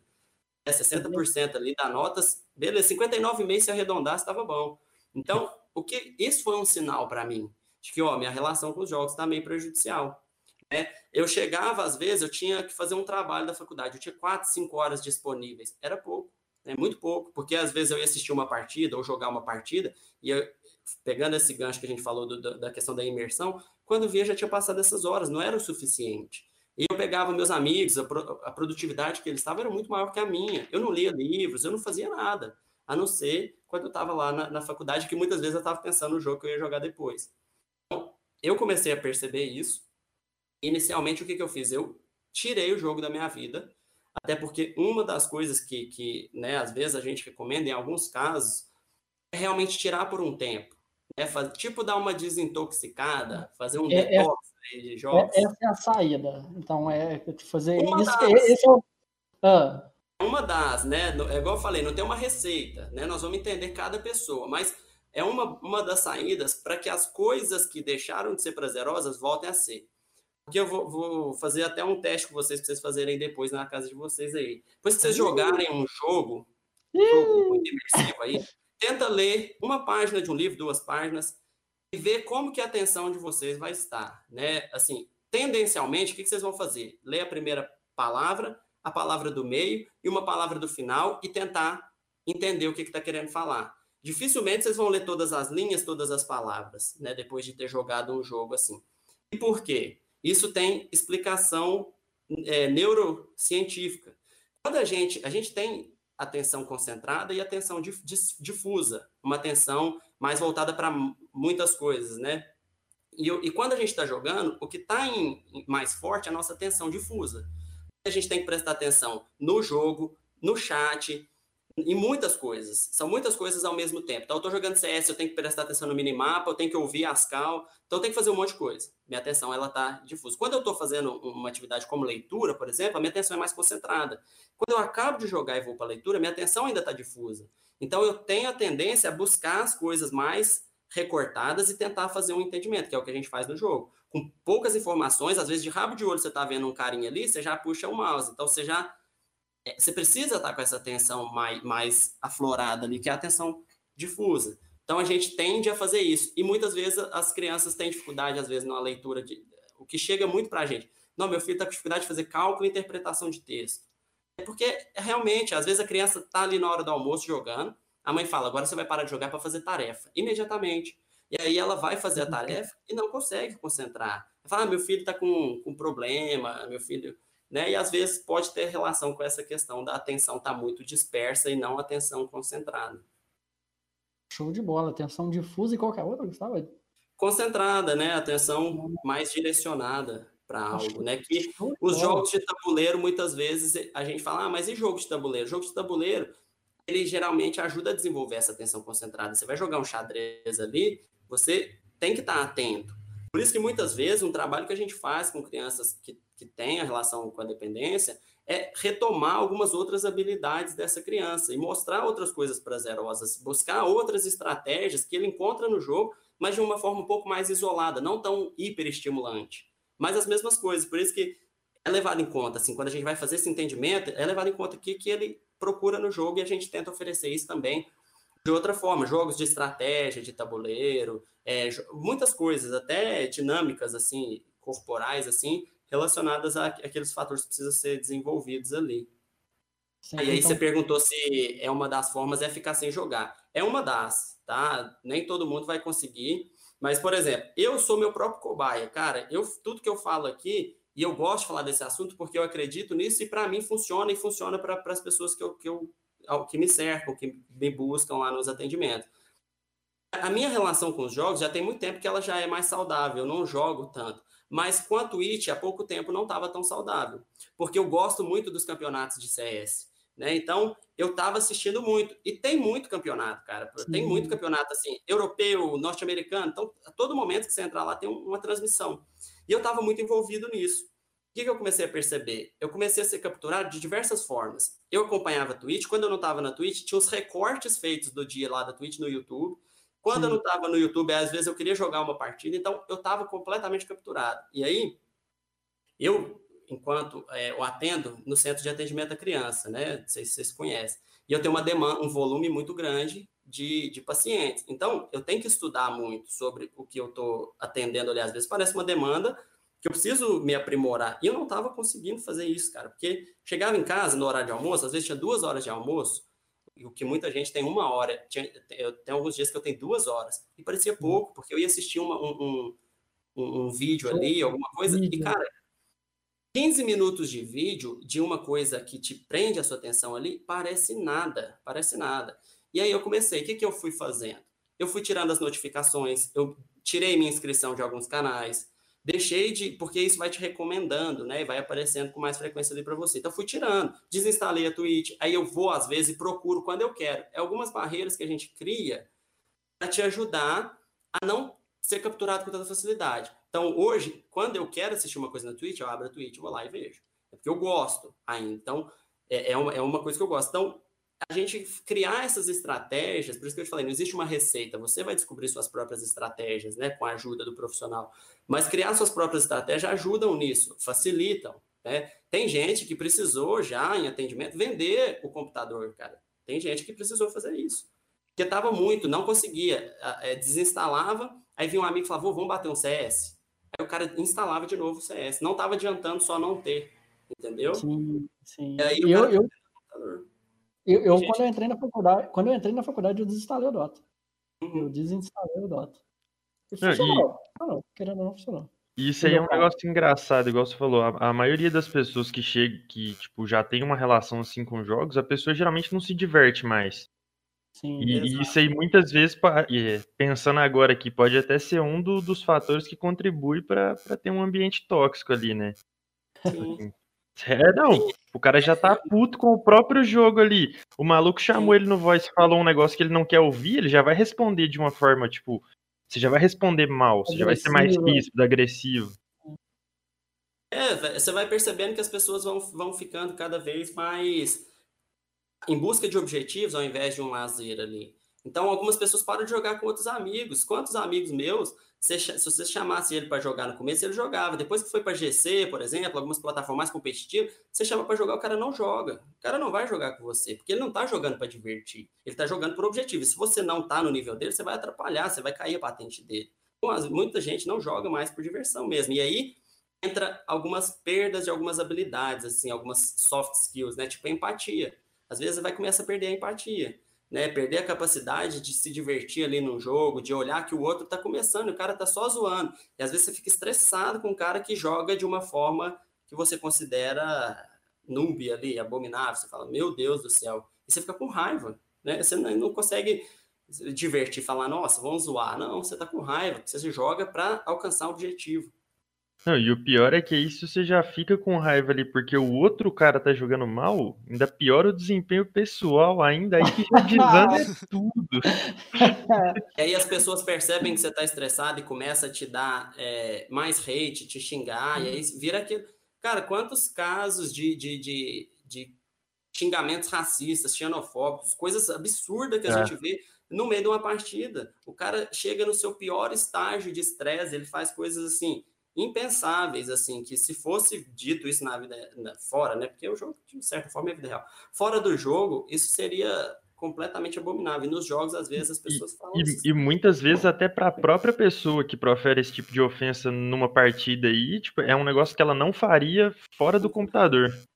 É verdade, exatamente. É verdade. Agora, vamos dar uma virada, então. Assim, aí, e o Gustavo tá falando todo o caminho, assim, querendo ou não, ele falou que a gente, para você desvincular do jogo, deixar desse vício, né? Você tem que fazer o caminho inverso do que as plataformas te sugerem, né? Tipo, é, as plataformas sempre sugerem mais canais, esse canal, esse canal, você tem que fazer o oposto. E desvincula desse canal, desvincula desse canal. Então a gente vai usar o Gustavo para fazer a arena dar certo, né? Fazer todo mundo ficar viciado na arena. Então, então serviços aí do Gustavo. É, falando em serviços, senhores, é, já assim, levando para o lado profissional, Gustavo, lado dos esportes, o, psicó, o psicólogo, ele é muito, ele é muito influente nos esportes convencionais. Ele é muito influente no futebol, ele é muito influente no vôlei, futebol americano, convencional, futebol americano convencional, beleza, tá sabendo aí. Handball e etc. Jogos convencionais. No esporte ele é muito importante. Como que ele atua? Ele chega a fazer ser aquele psicólogo mais trabalhando mais o lado emocional ou até esse lado de, de responsabilidades. O que, que, que, você tem falar da gente para falar para a gente sobre esse lado do psicólogo no esportes? Existe a, a psicologia esportiva, né? E no esportes não é muito diferente. Assim, o, o psicólogo no esportes ele vai atuar em, em várias frentes, né? Uma delas é ajudar a pessoa a lidar com algumas situações de pressão para que ela tenha um melhor rendimento também. Isso também é um papel do psicólogo, ajudar a pessoa para que ela desenvolva essas soft skills, né? Então, explicando o que é soft skill, porque existe soft skill e hard skills, né? Que as pessoas costumam dizer. Hard skill é aquela habilidade técnica que você tem, aquelas habilidades que você coloca no seu currículo quando você vai pedir um emprego, suas formações acadêmicas, suas formações técnicas. As soft skills são aquelas habilidades pessoais que você não coloca no currículo. Algumas pessoas até colocam, né? Ah, tem uma facilidade interpessoal, alguma coisa. Até é uma habilidade. Algum, algumas habilidades são inexistentes, mas colocam, mas está lá. Empático, né? Dedicado ao trabalho.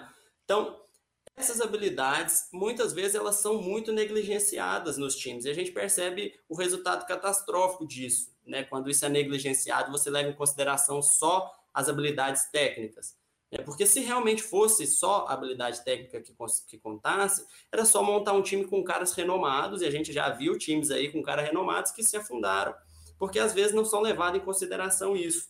Né? E aí, o papel do psicólogo dentro de uma instituição, de uma corporação esportiva, ele vai em várias frentes, ele pode ter várias possibilidades, tanto na ajuda direta aos players, quanto na ajuda à equipe mesmo. Né? Às vezes a equipe precisa de uma uma melhor habilidade de liderança, de coordenar o time, de ter uma comunicação mais assertiva, porque muitas vezes a comunicação que é passada, ela gera um clima dentro da, da instituição pior do que deveria.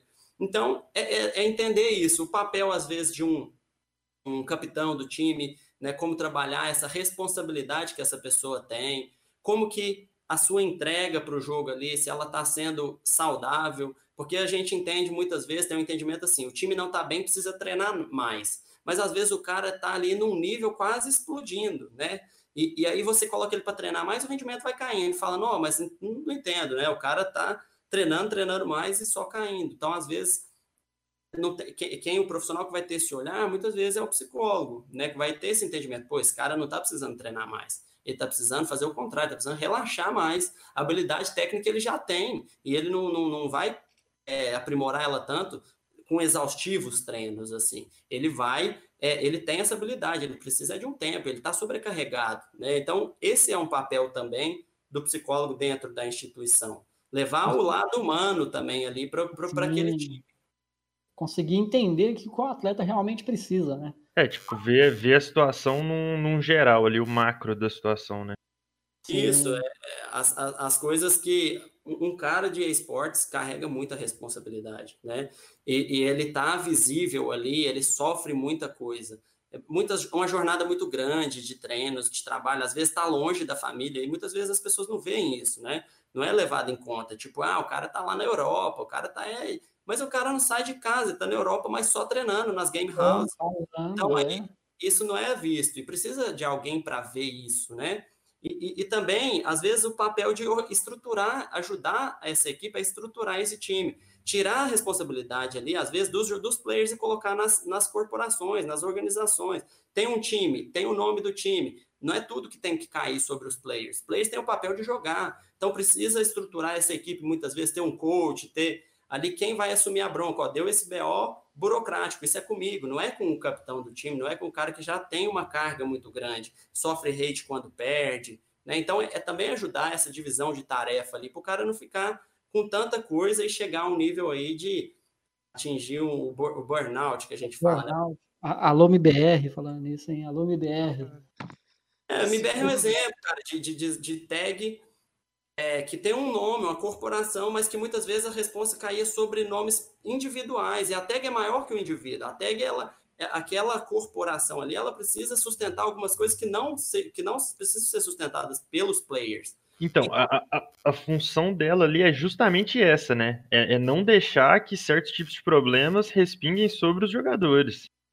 Exatamente, cara, porque isso é muito danoso para a saúde mental do cara, né? Que só que, que é, tá, joga exaustivamente, está longe da família, tudo esse, todos esses fatores aí que precisam ser levados em conta. O cara também é um ser humano ali, o cara ele joga numa máquina, ele não é uma máquina, né? E o que, que é o burnout? O que, que é o burnout? Eu sou leigo. O que, que é o burnout? Chega. Cara, burnout é, vem do inglês queimar até o fim, né? Queimar até o fim é quando a pessoa esgota, né? Um estado de esgotamento, basicamente, né? Quando a pessoa, e geralmente ligado ao trabalho, é, por vários fatores assim é, que podem levar a um burnout assim. Então, seja uma jornada muito grande de trabalho, um ambiente tóxico, um ambiente de cobrança excessiva, aí é onde entra isso que eu estou falando, né? Às vezes o papel de um, de um coach ali, ele, quando bem exercido, aí ele, ele pode ajudar. Mas às vezes o, o coach é um cara que está cobrando muito, ele só busca resultado, ele xinga, ele está criando um ambiente ali desfavorável. Isso tem que ser levado em consideração, né? Quando as pessoas têm responsabilidade demais, é o que eu falei aí sobre, às vezes a responsabilidade está caindo sobre um cara que não precisava, tinha que ter uma administração disso, né? Então, algumas pessoas não estão preparadas para gerenciar esses conflitos. E às vezes um profissional que está ali dentro consegue ajudar essa pessoa a desenvolver essa habilidade de gerenciar esse conflito, passar isso de uma forma mais assertiva para a equipe, de mais motivadora, né? É, contato excessivo com o público, alguém que também vai ajudar essa mediação, né? Porque às vezes os caras não têm essa mediação, eles ficam ali, sai de um jogo, entra num, numa live, sai do jogo, tá no Instagram, e só hate atrás de hate, pessoas que estão ali criticando e xingando e acabando com a moral do cara. E às vezes tendo um profissional fala, oh, agora não é momento, vamos, né, desligar dessas redes, vamos fazer outro trabalho, vamos fazer outra coisa. Porque às vezes é, o hate, às vezes, ele, ele detona a pessoa também, né? E é o que mais tem hoje em dia, né? Com Twitter, assim, ó, o cara acabou de sair do jogo, uma MBR que a gente usou como, como exemplo.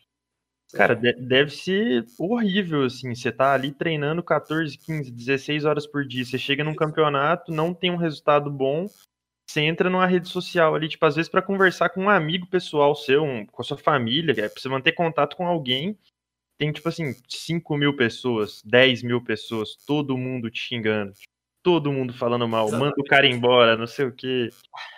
É, é, é bizarro mesmo, velho. É bizarro. É aquele negócio, né, velho? Tipo, tem 90% de mensagem boa, você consegue ler só as ruins. Tipo... É, tipo assim, se você ler no...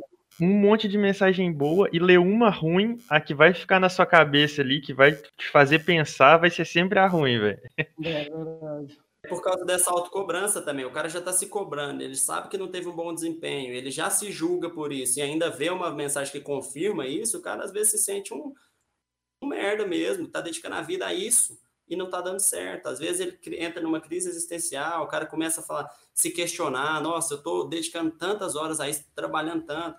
E muita gente não vai entender isso, né? Uma discussão que para algumas pessoas vai ser difícil de compreender, porque a galera vai usar alguns argumentos, tipo, ah, o cara tá ganhando uma, uma, nota, o cara ganha muita grana, o cara vive a vida dos sonhos, mas não é só isso que importa, não, na vida, né? Então, aí a gente até a gente até recorre ao que a gente falou no começo do podcast, velho. Às vezes o cara tá ganhando muita grana ali, tipo, ele joga no time que ele sempre jogou, sempre sonhou jogar, mas tipo, ele não, não ele passa a não estar tão realizado com aquilo ali mais, tipo assim, o que para ele era um ah, é. sonho chegar ali, às vezes já não tá fazendo tanto sentido mais. Sim. E alguns caras vão abrir mão disso, falar, não, eu prefiro jogar nesse time aqui que é menor, nessa tag que não tem um olhar tão grande, mas eu tô jogando com meus amigos, eu tô sossegado, eu gosto, eu faço ainda minhas lives, né? Um, um Boltz, por exemplo, tá jogando num, numa equipe ali, ele, ele, poderia estar numa equipe maior, digamos assim, a Boom tá conquistando seu espaço, mas muita gente questiona, por que, que esse cara não sai daí? Porque o cara também valoriza a saúde mental, valoriza uhum. outras coisas, né? O cara sabe os valores dele. E tem que ser levado em conta. Eu vou abrir mão de tudo, dos meus valores, alguns valores que são inegociáveis. Às vezes o valor do cara é família. É. E um time que tá convidando ele para jogar é lá da Europa e a família dele é do Brasil. Às vezes o cara fala: não, velho, meu valor maior é minha família, eu vou ficar aqui. E pronto. Né? Tá mais realizado. Né? Sim, e o Botos, ele sentiu isso, né? Ele chegou a jogar em equipes grandes fora do Brasil, teve um desempenho, assim, assim ao meu ponto de vista, né? Que foi alto, jogou bem, mas foi muito criticado. Chegou aqui no Brasil, o cara tá sendo idolatrado, tá jogando um alto nível. Então, e, e, faz as lives, que é uma coisa que ele gosta, Sim. tá ali, joga, você vê que o jogo dos caras são mais soltos, os caras jogam de uma forma mais com menos pressão. Você vê que nem sempre é só técnica, e isso é uma das habilidades que um profissional ajuda essas pessoas a desenvolver. Não é só técnica, tem seu lado de freestyle ali, você se sente, você tá ali no jogo, você se permite a, a, improvisar, a fazer uma coisa, e você sente isso nos jogos, nos times onde os caras estão mais à vontade de jogar. Rende os caras mais, fazem umas né? jogadas. É, você vê umas jogadas que os caras fazem, que você vê que o cara tá fazendo de diversão, velho. O cara tá divertindo jogando, ele não tá só ali, tipo, eu tenho que cumprir isso, a minha estratégia é tal, o posicionamento é esse, eu não vou sair disso, eu fico assim, quadradinho o jogo, né? É. Então, é, você consegue perceber isso também. Eu posso dar desculpa pro meu chefe falar que eu tô com burnout? Quer ver um burnout? Se você tiver com burnout, você vai perceber. Não, aí as pessoas é, você vai saber, né? Perceber. a, galera, a, a, galera percebe, a galera que está em volta percebe. É, são mudanças nítidas, né? É, o cara fica mais estressado, mais é, o rendimento cai, é, fica, é complicado, é uma questão bem, Oh, eu, eu imagino mesmo, porque igual eu te falei, é, sobre a minha experiência própria com o jogo, tipo, hoje em dia, refletindo sobre o que eu já passei, eu consigo ver, assim, que, tipo, nessa época que eu jogava 60 horas semanais, é, eu, eu fui muito, eu já fui muito tóxico em jogo, eu já, tipo, já fiquei muito estressado por causa de jogo, então, assim, eu acho que a pessoa que passa por um burnout, ela deve reconhecer tantos sintomas, assim, na sua rotina, quanto quem tá de fora, sabe? Tipo, tanto a pessoa quanto quem tá de fora consegue ver que tem algo errado acontecendo, velho. É, cara, e, e em muitos casos é assim, a pessoa, a, a gente de fora, né, é, enquanto não profissionais, ou quando a gente não tem um olhar tão empático, a tendência é falar para a pessoa o que ela está passando. Muitas vezes isso não serve, o cara já sabe, você só vai aumentar o sentimento de culpa.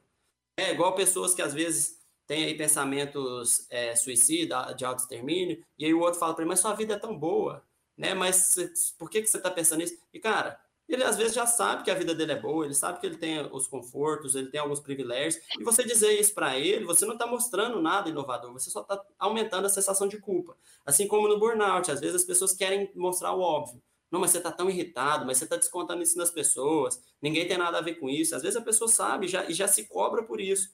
Então, muitas vezes as pessoas só alimentam aquilo que a pessoa já sabe e faz a pessoa se sentir pior. Né? Por isso que é diferente o trabalho de um psicólogo, de um profissional, de um trabalho de aconselhamento, alguém que vai, ou um trabalho, não, alguma relação de aconselhamento. Ah, vou te dar um conselho que eu sou bom com conselho. Mas é, é diferente, entende? Sim, dá, um, dá um valor ao psicólogo, né? Hoje, as gerações antigas não davam um real valor para o psicólogo e hoje está demonstrando que é uma profissão que se torna indispensável na vida. E hoje em dia, o, o fato de ser tão indispensável também é um indicador de que, assim, se, se tivesse sido dado o devido valor lá atrás, às vezes é... a coisa não tava do jeito que tá hoje, tá é ligado? É verdade, é verdade, é verdade. Cara, mas eu, eu, eu já discordo um pouco, eu não acho que o psicólogo é a solução dos problemas do mundo, e que ah. todo mundo deveria fazer terapia, e, ah. que isso é, é a, é a parada que vai salvar a galera. Não, a gente, trabalha em coisas que são muito sociais, estruturais, às vezes, sabe? A, a, muita coisa, eu, eu, costumo dizer que muitos adoecimentos são sociais, muitos adoecimentos são estruturais. Até mesmo, às vezes, a relação com os jogos. Tem, tem situações que vão chegar lá, igual, igual eu disse, né? Às vezes, um pai que precisa trabalhar o dia inteiro, uma mãe também, não consegue dar a devida atenção. Eu vou responsabilizar, culpar eles por isso? Né? E, às vezes, então, o recurso que eles têm é entregar um celular. E às vezes isso está mais na estrutura, que essa pessoa precisa trabalhar aquela quantidade de horas para ter o mínimo em casa. É, então, não tem como eu dizer, então, ah, fazer terapia vai ajudar? Vai ajudar em certo ponto, mas a estrutura vai se manter. A pessoa vai continuar tendo que trabalhar aquelas horas. Como que eu vou exigir dessa pessoa passar um tempo maior de qualidade? Então, eu ajudo, a gente ajuda em alguns pontos, né? A ter um momento maior de qualidade com os filhos e algumas coisas melhoram. Mas algumas coisas são muito estruturais, muito maiores do que isso, entende? Uhum. Falando em estrutura, Gustavo, assim, o nosso público hoje, ele é predominantemente, ele é voltado, na real, para universitários. Querendo ou não, são é, esporte universitário. Então, a gente sempre trabalha com uhum. o cara que faz faculdade e ele também gosta de esportes, ou até ele está conciliando os dois. Como que a gente pode tentar conciliar os dois? Porque, querendo ou não, faculdade é algo que demanda muito tempo, né? E o esporte também demanda um tempo, querendo ou não, alto. Considerável, é né? Considerável, né? Como que um cara que hoje ele pensa, ele, tá no, ele pensa ainda, ele tem um sonho de ser um atleta de esporte, é, é fácil, é assim, com a cabeça da pessoa. Imagina você, você consegue, é, você faz, faz faculdade, mas mesmo assim ainda quer jogar o esporte como fica a cabeça do cara conseguir conciliar essas duas atividades? Hein? Eu vou pedir uma licença pra vocês. É, eu acho que eu... Vai lá, Black. Eu acho que o cara que quer fazer isso como, como profissão, ele deve colocar isso às claras, né? Ó, definir, eu, eu quero isso como meta e, e fazer um planejamento. Né? Eu, eu, então, quais são minhas possibilidades? Né? Eu tenho uma possibilidade real? Às vezes, consultar a opinião de outras pessoas. Cara, você acha que eu tenho potencialidade? Porque às vezes a nossa visão ela é, ela é muito subjetiva. Uhum. Tanto que o que a gente acha, considera, não, estou passando por um momento muito difícil. Alguém vai olhar de fora e falar, ah, velho, que difícil. Mas para você é, então é importante. Né? Aquilo ali pode te afetar de uma forma significativa. Então, a sua opinião deve ser levada em conta, mas às vezes uma opinião de outras pessoas, cara, você acha que eu, eu, eu consigo? Né? Porque quando a gente realmente é muito bom em uma coisa, as pessoas ao nosso redor vão, vão conseguir dar um toque para a gente. Às vezes o cara fala, velho, você é bom, mas não sei não. Né? Talvez você precise treinar mais, bastante para poder conseguir. Então, é sempre bom consultar outras pessoas. E analisar o cenário. É, analisar esse cenário. Existe possibilidade na minha cidade? Onde que existe? Se existe, como que eu vou me programar? Fazer uma programação real, não deixar isso lá, num objetivo lá em cima, e trazendo para a sua realidade. Eu quero jogar em tal time profissional, mas beleza, qual que é o primeiro passo aqui, dentro da minha realidade? Eu faço faculdade, tal lugar, o que, que eu consigo fazer hoje? Então, eu consigo aprimorar minhas skills, eu vou treinar mais, só que né, eu vou continuar na faculdade, então eu tenho que treinar tantas horas, porque isso pode me prejudicar se eu deixar de fazer alguma coisa na faculdade. Então, é fazer um planejamento, entender esse cenário. Existe possibilidade, existe mercado para isso? Né? Porque existem profissionais, isso não quer dizer que existe mercado nesse momento, porque existem existe gente aí profissional ganhando dinheiro com isso, mas se você pega um, historicamente aí de um tempo para cá, o cenário não cresceu tão proporcional ao número de jogadores que entraram aí. Sim. O que, que eu quero dizer com isso? Por exemplo, quantos streamers ganham dinheiro? Aumentou o número. Né? Tem muito streamer hoje ganhando dinheiro, mas e proporcionalmente aumentou o número de gente que está tentando? Será que foi essa proporção? Fazer essa análise de mercado.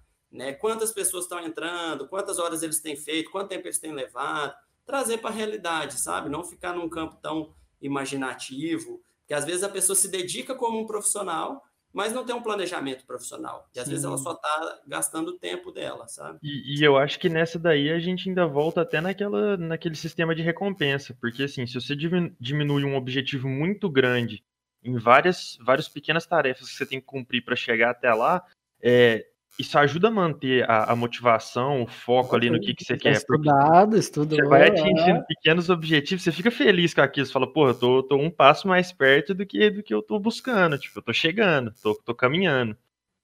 Exatamente. A, a gente tem que estabelecer micropassos. A, a vida da gente, às vezes, ela, é, ela funciona no campo micro para ir para o macro, né? Não é de uma vez do macro, assim criar a expectativa de que eu vou começar. Às vezes você tem uma noção de que você vai se dedicar a algo que às vezes você não vai ser remunerado por um tempo, mas está ciente disso. E que o seu planejamento, o seu primeiro micropasso não é ganhar dinheiro. Muitas pessoas colocam a realização nesse, nesse retorno de, de, de é, financeiro ou alguma forma assim. E às vezes a pessoa que tem o mais pé no chão coloca assim: não, meu primeiro passo não é nem ganhar dinheiro né? Então, eu quero ver se eu tenho tal habilidade, eu quero pegar level 20 na GC. Beleza, meu primeiro passo foi esse. Consegui, eu quero um outro passo. Então, eu vou realizando isso até para manter minha motivação, como você falou. Porque senão é, vão ter baques aí, né? A gente vê profissional aí que está tendo baque. Né? Então, e os caras se estruturam porque construíram algo mais sólido ao longo do Sim, tempo. É o que mais tem. Senão não se sustenta. É... é... se não tiver uma base sólida, o cara não tem onde se sustentar, né?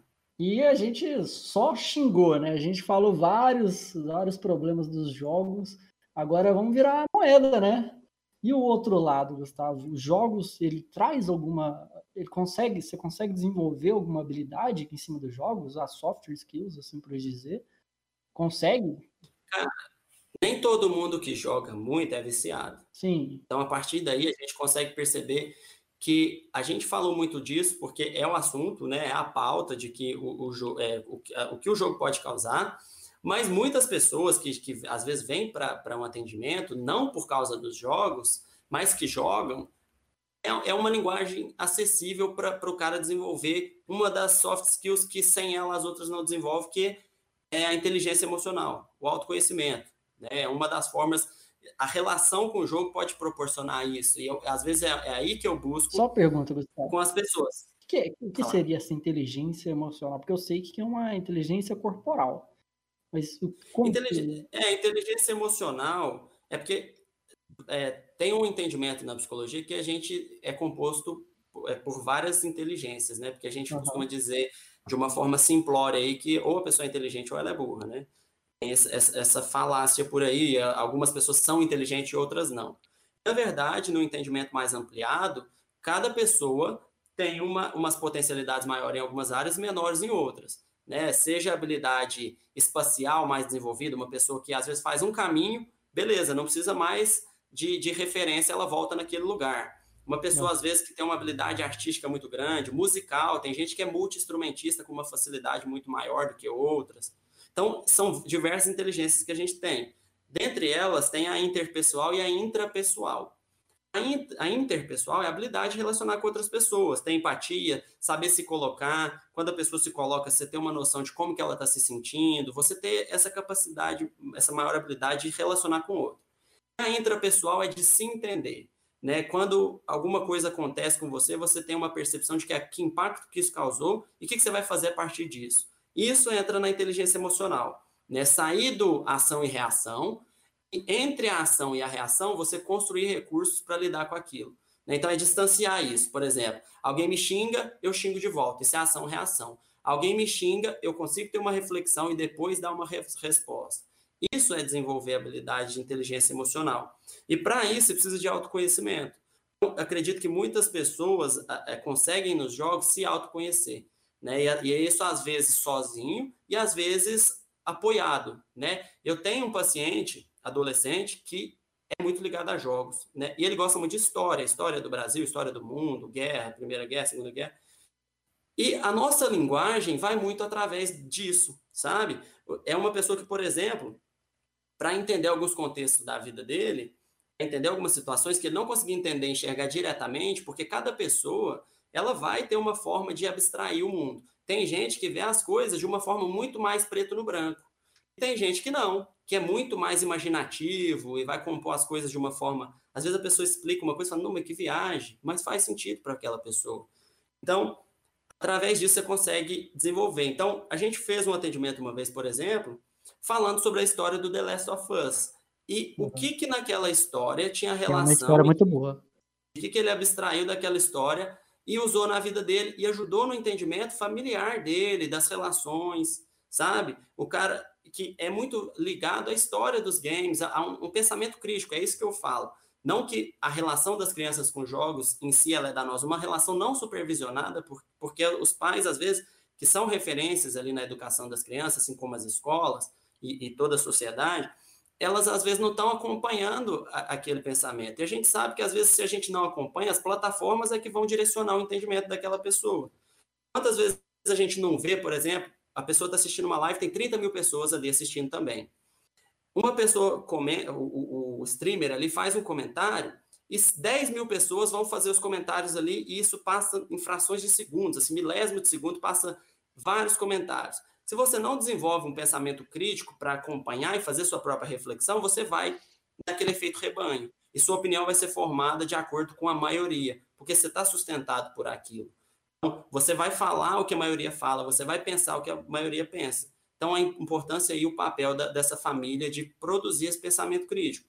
Então, existe essa possibilidade aí através dos jogos, é o que eu estou te falando. Esse, esse jovem, tem, a gente tem feito um trabalho de autoconhecimento por meio de jogos e muita história também, a gente falando de fenômenos históricos, contexto, que tem ajudado ele muito a entender situações da vida dele, sabe? E pensar com relação à visão de mundo, os valores que ele acredita, que vão nortear ele quando ele tiver uma sensação de vazio existencial, às vezes algum conflito interno, se amparar nesses valores que ele conseguiu construir através da relação dele com os jogos.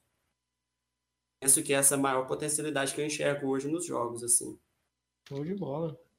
Eu tenho que trabalhar a minha relação, minha, minha inteligência. Interpessoal ou intrapessoal, PH? Intra, intrapessoal, não sei, hein? Eu tenho que fazer uma avaliação, eu não sei se, se as se as minhas inteligências estão em jogo. Eu já tive uma relação interpessoal bem chata com jogos já, cara.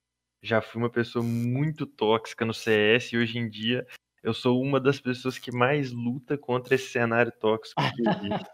é... E que é um cenário muito tóxico, né, cara? O cenário, o cenário, querendo ou não, assim, de algumas de alguns jogos são muito tóxicos, assim. Eles não dão abertura para opiniões diferentes e isso reflete muito uma questão nossa da nossa sociedade, assim, de não respeitar opiniões alheias, e, e, essas opiniões, elas não são levadas em conta, porque a opinião da maioria, isso você percebe num chat de uma live, a opinião da maioria, de uma, uma opinião diferente, ela passa a milhão ali, ninguém leva em conta. Agora, uma opinião que ela é reproduzida, né, ela, ela fica, ela é mais evidenciada, porque muitas pessoas estão falando isso.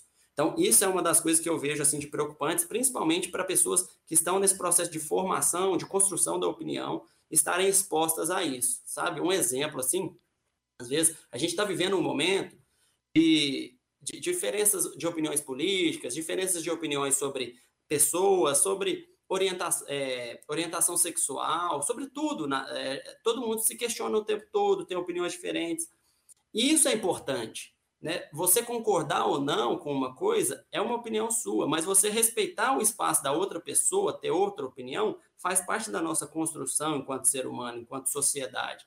E o que eu vejo muitas vezes nas, em algumas plataformas é que isso não é permitido.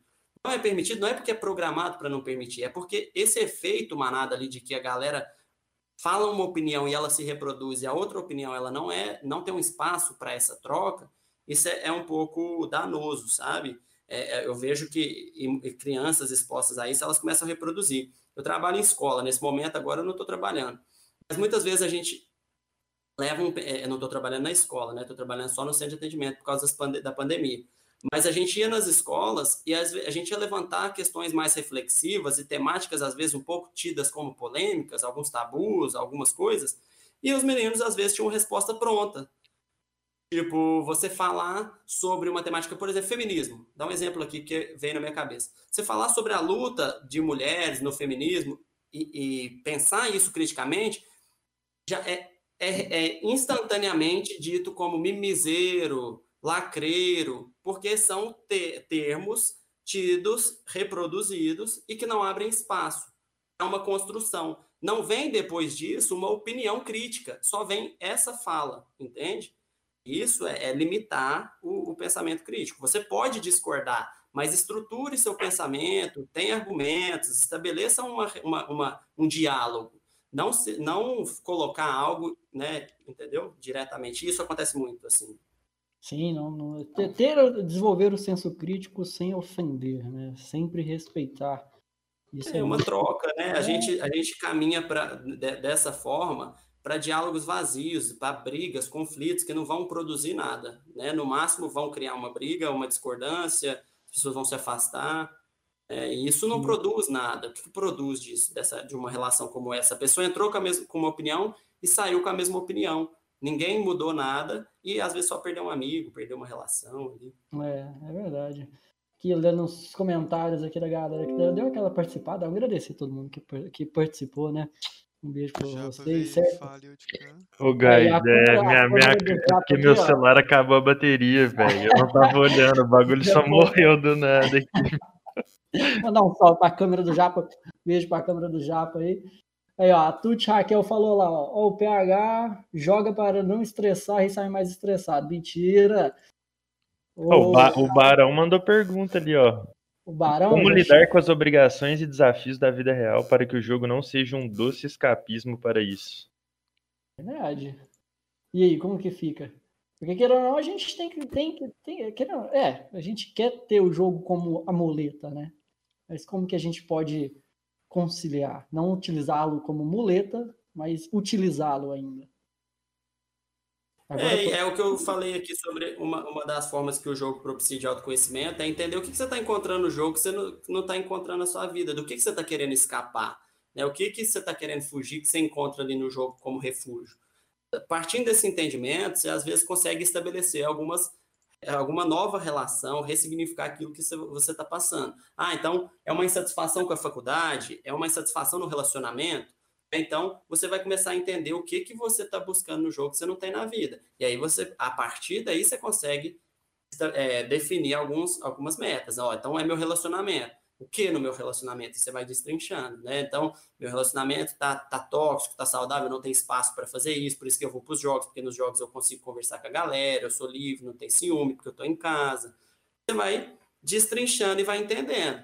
E aí você vai atuar nessa questão. Né? E aí e sumiu e todo mundo, né? Fudeu. Eu tô vendo vocês ainda, Black. Não, o Black tá foi na live. Na live, Black. A gente as ah. câmeras. Já já volta, calma, galera. Já já volta as câmeras. Intervalo comercial. Né? Aí, vou fazer um jabá, já aproveitando aí o jabá. Agradecer a galera da Academy aí, que faz nossas artes, né? Um beijo pra galera da Academy. Essas artes maravilhosas aí. Um beijo pro talão, um beijo pro dedo. Ou quiser, quiser fazer merchan aí também, pode, Gustavo. E, Fica à vontade. Pera aí, pera aí, já vamos chegar lá, hein?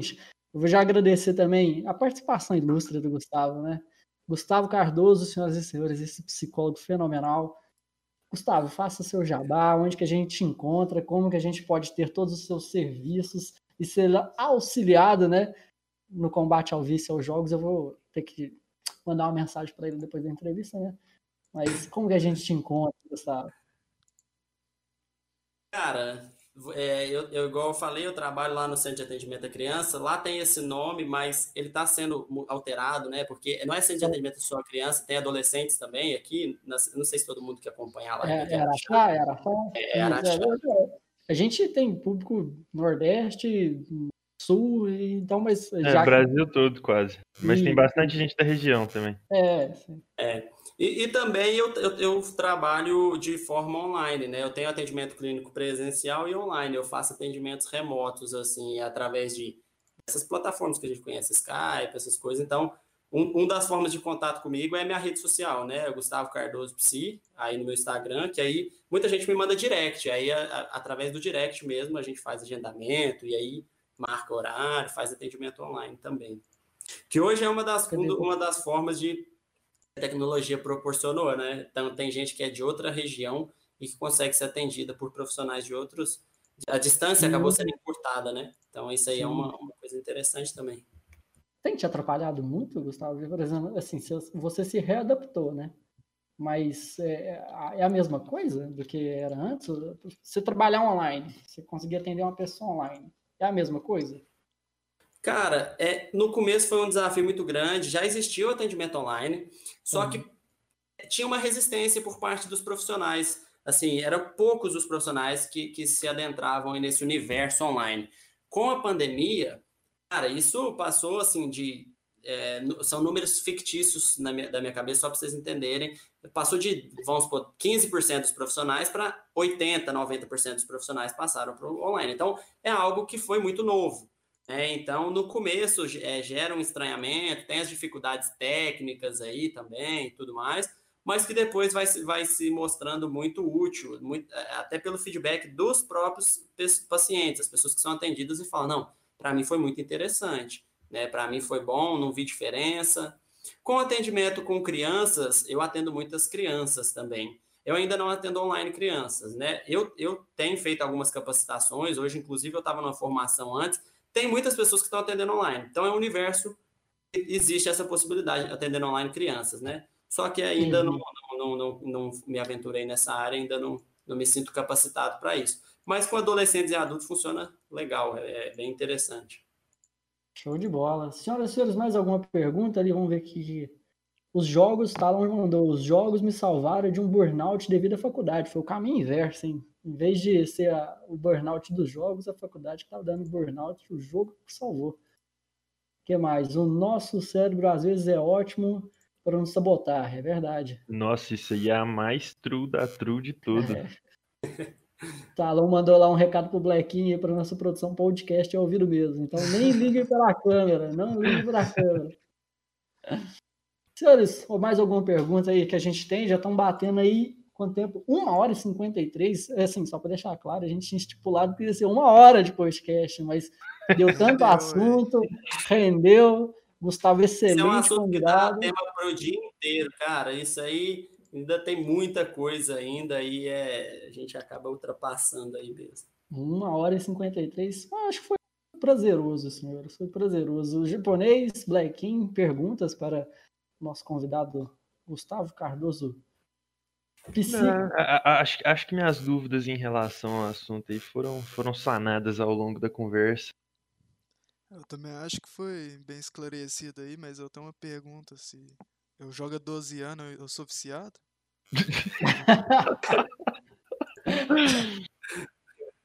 Você, você tem que fazer o complemento Black, da pergunta, Black.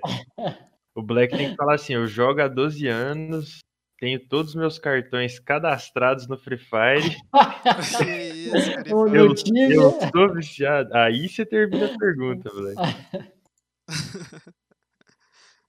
Você é um cara que eu conheço pessoalmente, você é um amigo, então eu não posso te expor. Né? Eu não vou fazer essa sua avaliação, não. É justo, justo. É meu amigo pessoal, e, e isso já está no nosso código de ética lá. Amigos pessoais com relação tão próxima, a gente não pode avaliar. Ah, então, então não entendi. cabe a mim. Então eu entendi como avaliar. é. Inclusive, estou jogando durante a entrevista, mas tá bom, não tenho vício algum. Certinho. Senhoras e senhores, muito obrigado.